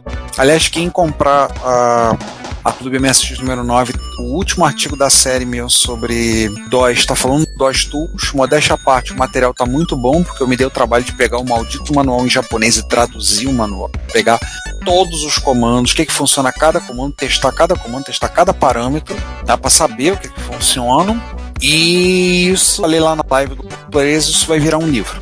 Esse, todo esse material, essa série, com mais algumas coisas que eu pretendo acrescentar, a ideia é isso virar um e-book. Tá? Vai virar pelo menos um e-book. Já acertei, já estou vendo com pessoas para. Já tem uma pessoa que vai diagramar, eu tenho que agora juntar, compilar tudo num documento só, entregar para ela. E a gente vai ver aí, provavelmente vamos fazer um e-book, vamos botar no. Ver se a gente bota na Amazon, se a gente bota em algum lugar aí, bota no Mercado Livre para vender o PDF. É coisa barata. Não vai ser. Ninguém pensa que eu vou cobrar 50 reais no livro que não, vou, não vai vender. Eu vou cobrar. Pelo menos, 49. pagar, pelo menos pagar o meu trabalho e o trabalho do diagramador, né? Pedir o cara pra fazer uma pessoa. É uma pessoa da comunidade. Pode falar, é o Alfredo, é o Alfredo Henriques. Conversei com ele, ele topou e a gente vai fazer um negócio bonito, bacana, para o pessoal poder ter um material de consulta ali. Para quem não comprou nas revistas, ter a oportunidade de ter um material de consulta. Então, assim, eu tô fazendo as minhas coisas durante a pandemia, né? Tentando aproveitar o tempo.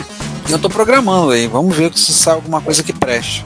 Mas se vocês quiserem experimentar o D-Date e o PWD e até os outros, tá lá no meu GitHub, tem o, tem o .com lá, tá? E tá lá e pode pegar e rodar. O do D-Date, inclusive, ele pega a hora do MSX e bota lá, se você botar a data, ele calcula e coloca e constrói lá bonitinho. Tá fazendo. Esse eu fiz numa noite de, de sábado sem som. Eu comecei a fazer, fui dormir, no domingo encerrei ele publiquei, botei lá. Mas os outros estão saindo. Tá? No futuro, eu tenho umas ideias de alguns joguinhos. Alguns joguinhos simples. Shadow of Colossus, né? É, não, não, eu vou portar Gradium 5 pra MSX1. God of War. Crysis. God Porta God of War. Não, o Juan já falou tudo, cara, ganhou. Vamos portar Crysis pra MSX1. É, com 16 Kenneth Run Crisis. MSX1, tá? MSX1 com 16K. Não, é, com 16K. Tem que rodar em micro, MSX da Cássio. Ah, gente, Cassete, Não, carrega aí de o ca- cassete. Tem que ser com 8. quantas fitas cassete será que tá o E em código? cas- fita, é, tem que ser fita cassete, tem que ser original, manter o espírito. É, quantas fitas cassete será que é? Mais 12 ou 15? Cara, eu não faço a menor ideia. Cada casa de 90 minutos. São umas 12 ou 15 mil fitas, né? Insira a fita 20 e aperte play. É, press play on tape. Acho que é isso. É, depois dessa, é, depois dessa só, só encerrando mesmo. Só encerrando. Tem, né? Galera, agora que você sabe como as salsichas são feitas, eu espero que vocês continuem Eu vi consumindo. Agradecer a vocês também, agradecer ao Rui, agradecer ao Sérgio, tá aqui, agradecer ao Pedro, agradecer a galera que tá participando aí. Tem um pessoal que só entrou pelo chat, não, não pôde participar, mas não entrou, mas gente, Obrigado por terem participado. Legal, a gente fez uma convocação. Cara, teve um bocado de gente, hein? Teve, Tá vendo? A gente tem, a gente tem mais que, a gente tem mais que 17 ouvintes. Se somar os que entraram no canal com quem tá aqui tirando o Craig, Dá uns Tem- 25, é verdade. tem 27. Não, não, o, o 26 Craig é o pessoas. 20 também, ó. Tá. É, tem 27. Tudo bem, desconta nós. Nosso passo é rumo a dobrar o número de ouvintes, 17 para 34. É, a gente tipo, botou aqui tem 20. É, contando tirar o Craig, tem 26 pessoas. Se tirar a gente, nós 5, 21 pessoas. É, isso aí, Rui. Que bom que você gostou, cara. Que bom. O... A gente também curte fazer isso. A gente tem que fazer, a gente tem que fazer mais essa coisa, sabe? A gente tem que fazer mais loucura dessa. Vamos fazer uma. Que bom. Mas da próxima vez vamos tomar vergonha na cara e avisar um pouco antes do que, tipo, na hora do almoço. É. Vamos fazer, vamos fazer aquela ideia da gente fazer aquela live? Vamos ver se a gente sai, fazer um, aproveitar esse período nem fazer Não, uma live. aqu- Aquela live, aquela live vai sair. Aquela live não é pra gente ficar mostrando coisa, falando, falando groselha, vai sair. Não, e a gente bota os ouvintes participando, que aquilo ali não vai entrar, não vai entrar no cânone. Como a melhor definição do fato não vai entrar no cânone do, cânone do reto computaria. Vai ser uma live que a gente bota no YouTube pra bater papo. Vamos bater papo com os ouvintes, vamos fofocar, vamos Eu falar. chamo o seu livro. clássico e vem, e vem falar qualquer coisa. Olha, vai ser a. Vai ser a. A timeline Kevin. Boa, o não, o Rui falou, vai ser o Legends. Vai ser que, nem- que nem, essa que nem piada, quadrinho americano. Não tem um anual. O, não tem o, o, a- as revistas dos 12 meses, aí, aí eles botam uma, uma especial que é o anual a cada ano. Sim, sim, sim. O Sérgio falou que foi bem legal, mas só tem áudio aqui. As câmeras de vocês não apareceu nenhuma pra mim. Estranho, porque até a hora que você apareceu, a tua câmera a gente viu você, Sérgio. É, eu Mas acho que. Gostei dessa imagem de perfil dele. Eu imagino de onde ele arrumou. Eu acho que Ah. é briga do. É briga do. É briga do. do servidor do Discord, porque eu, depois que eu saí e tive que voltar, nunca mais apareceram as imagens de vídeo aqui. Não sei, eu tô vendo todos vocês. Eu não tô vendo vocês, mas tudo bem a vida. Eu tô vendo todos É, vocês. eu não tô, eu não tô vendo. Eu, assim, em nenhum momento eu, eu vi uma câmera que seja. Como é que a gente tira o print no, da página do Discord, hein? Eu já tirei, botei lá no, no, no Facebook.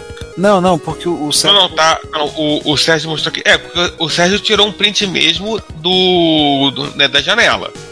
Não, aqui Ah, eu tô vendo exemplo. todos. Eu tô vendo todos vocês, mais o Ru, mais o Pedro. Não tô vendo o Juan, porque o Juan tá com a câmera desligada. Tô vendo até o Craig. É, Eu creio que não tem câmera.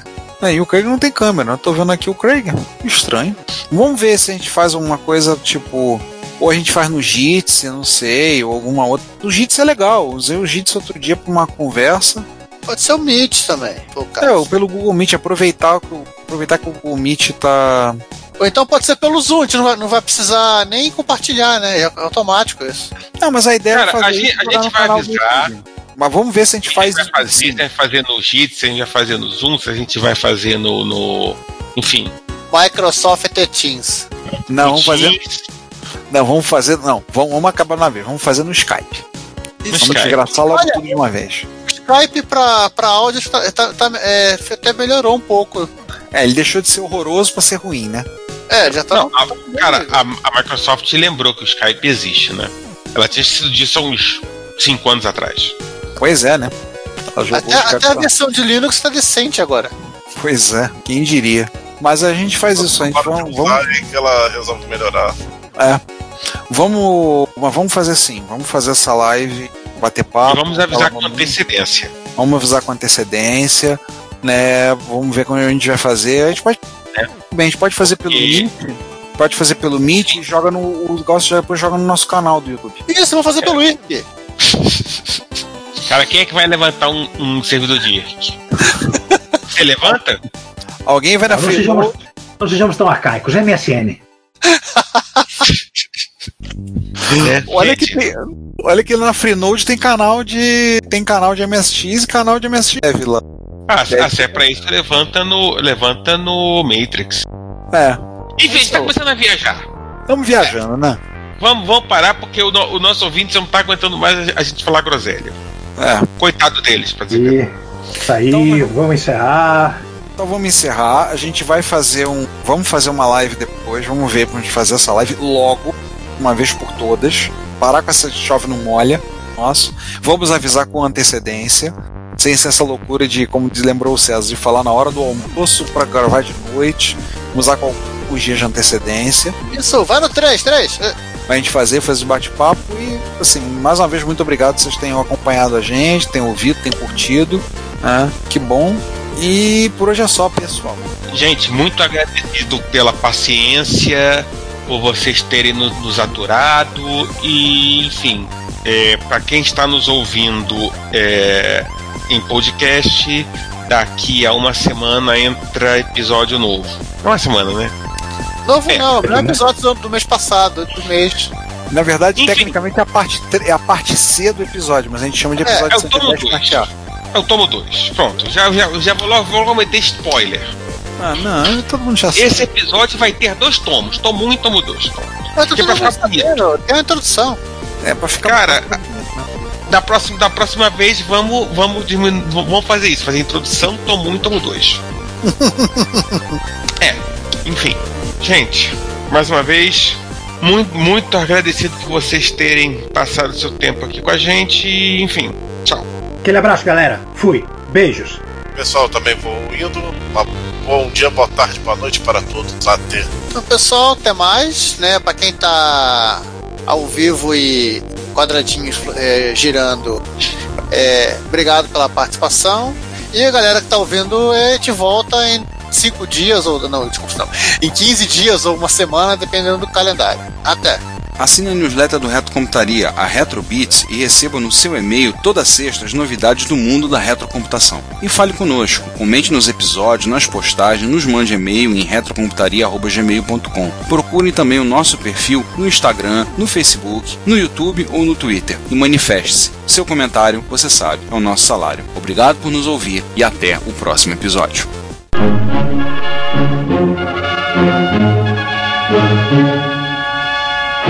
you.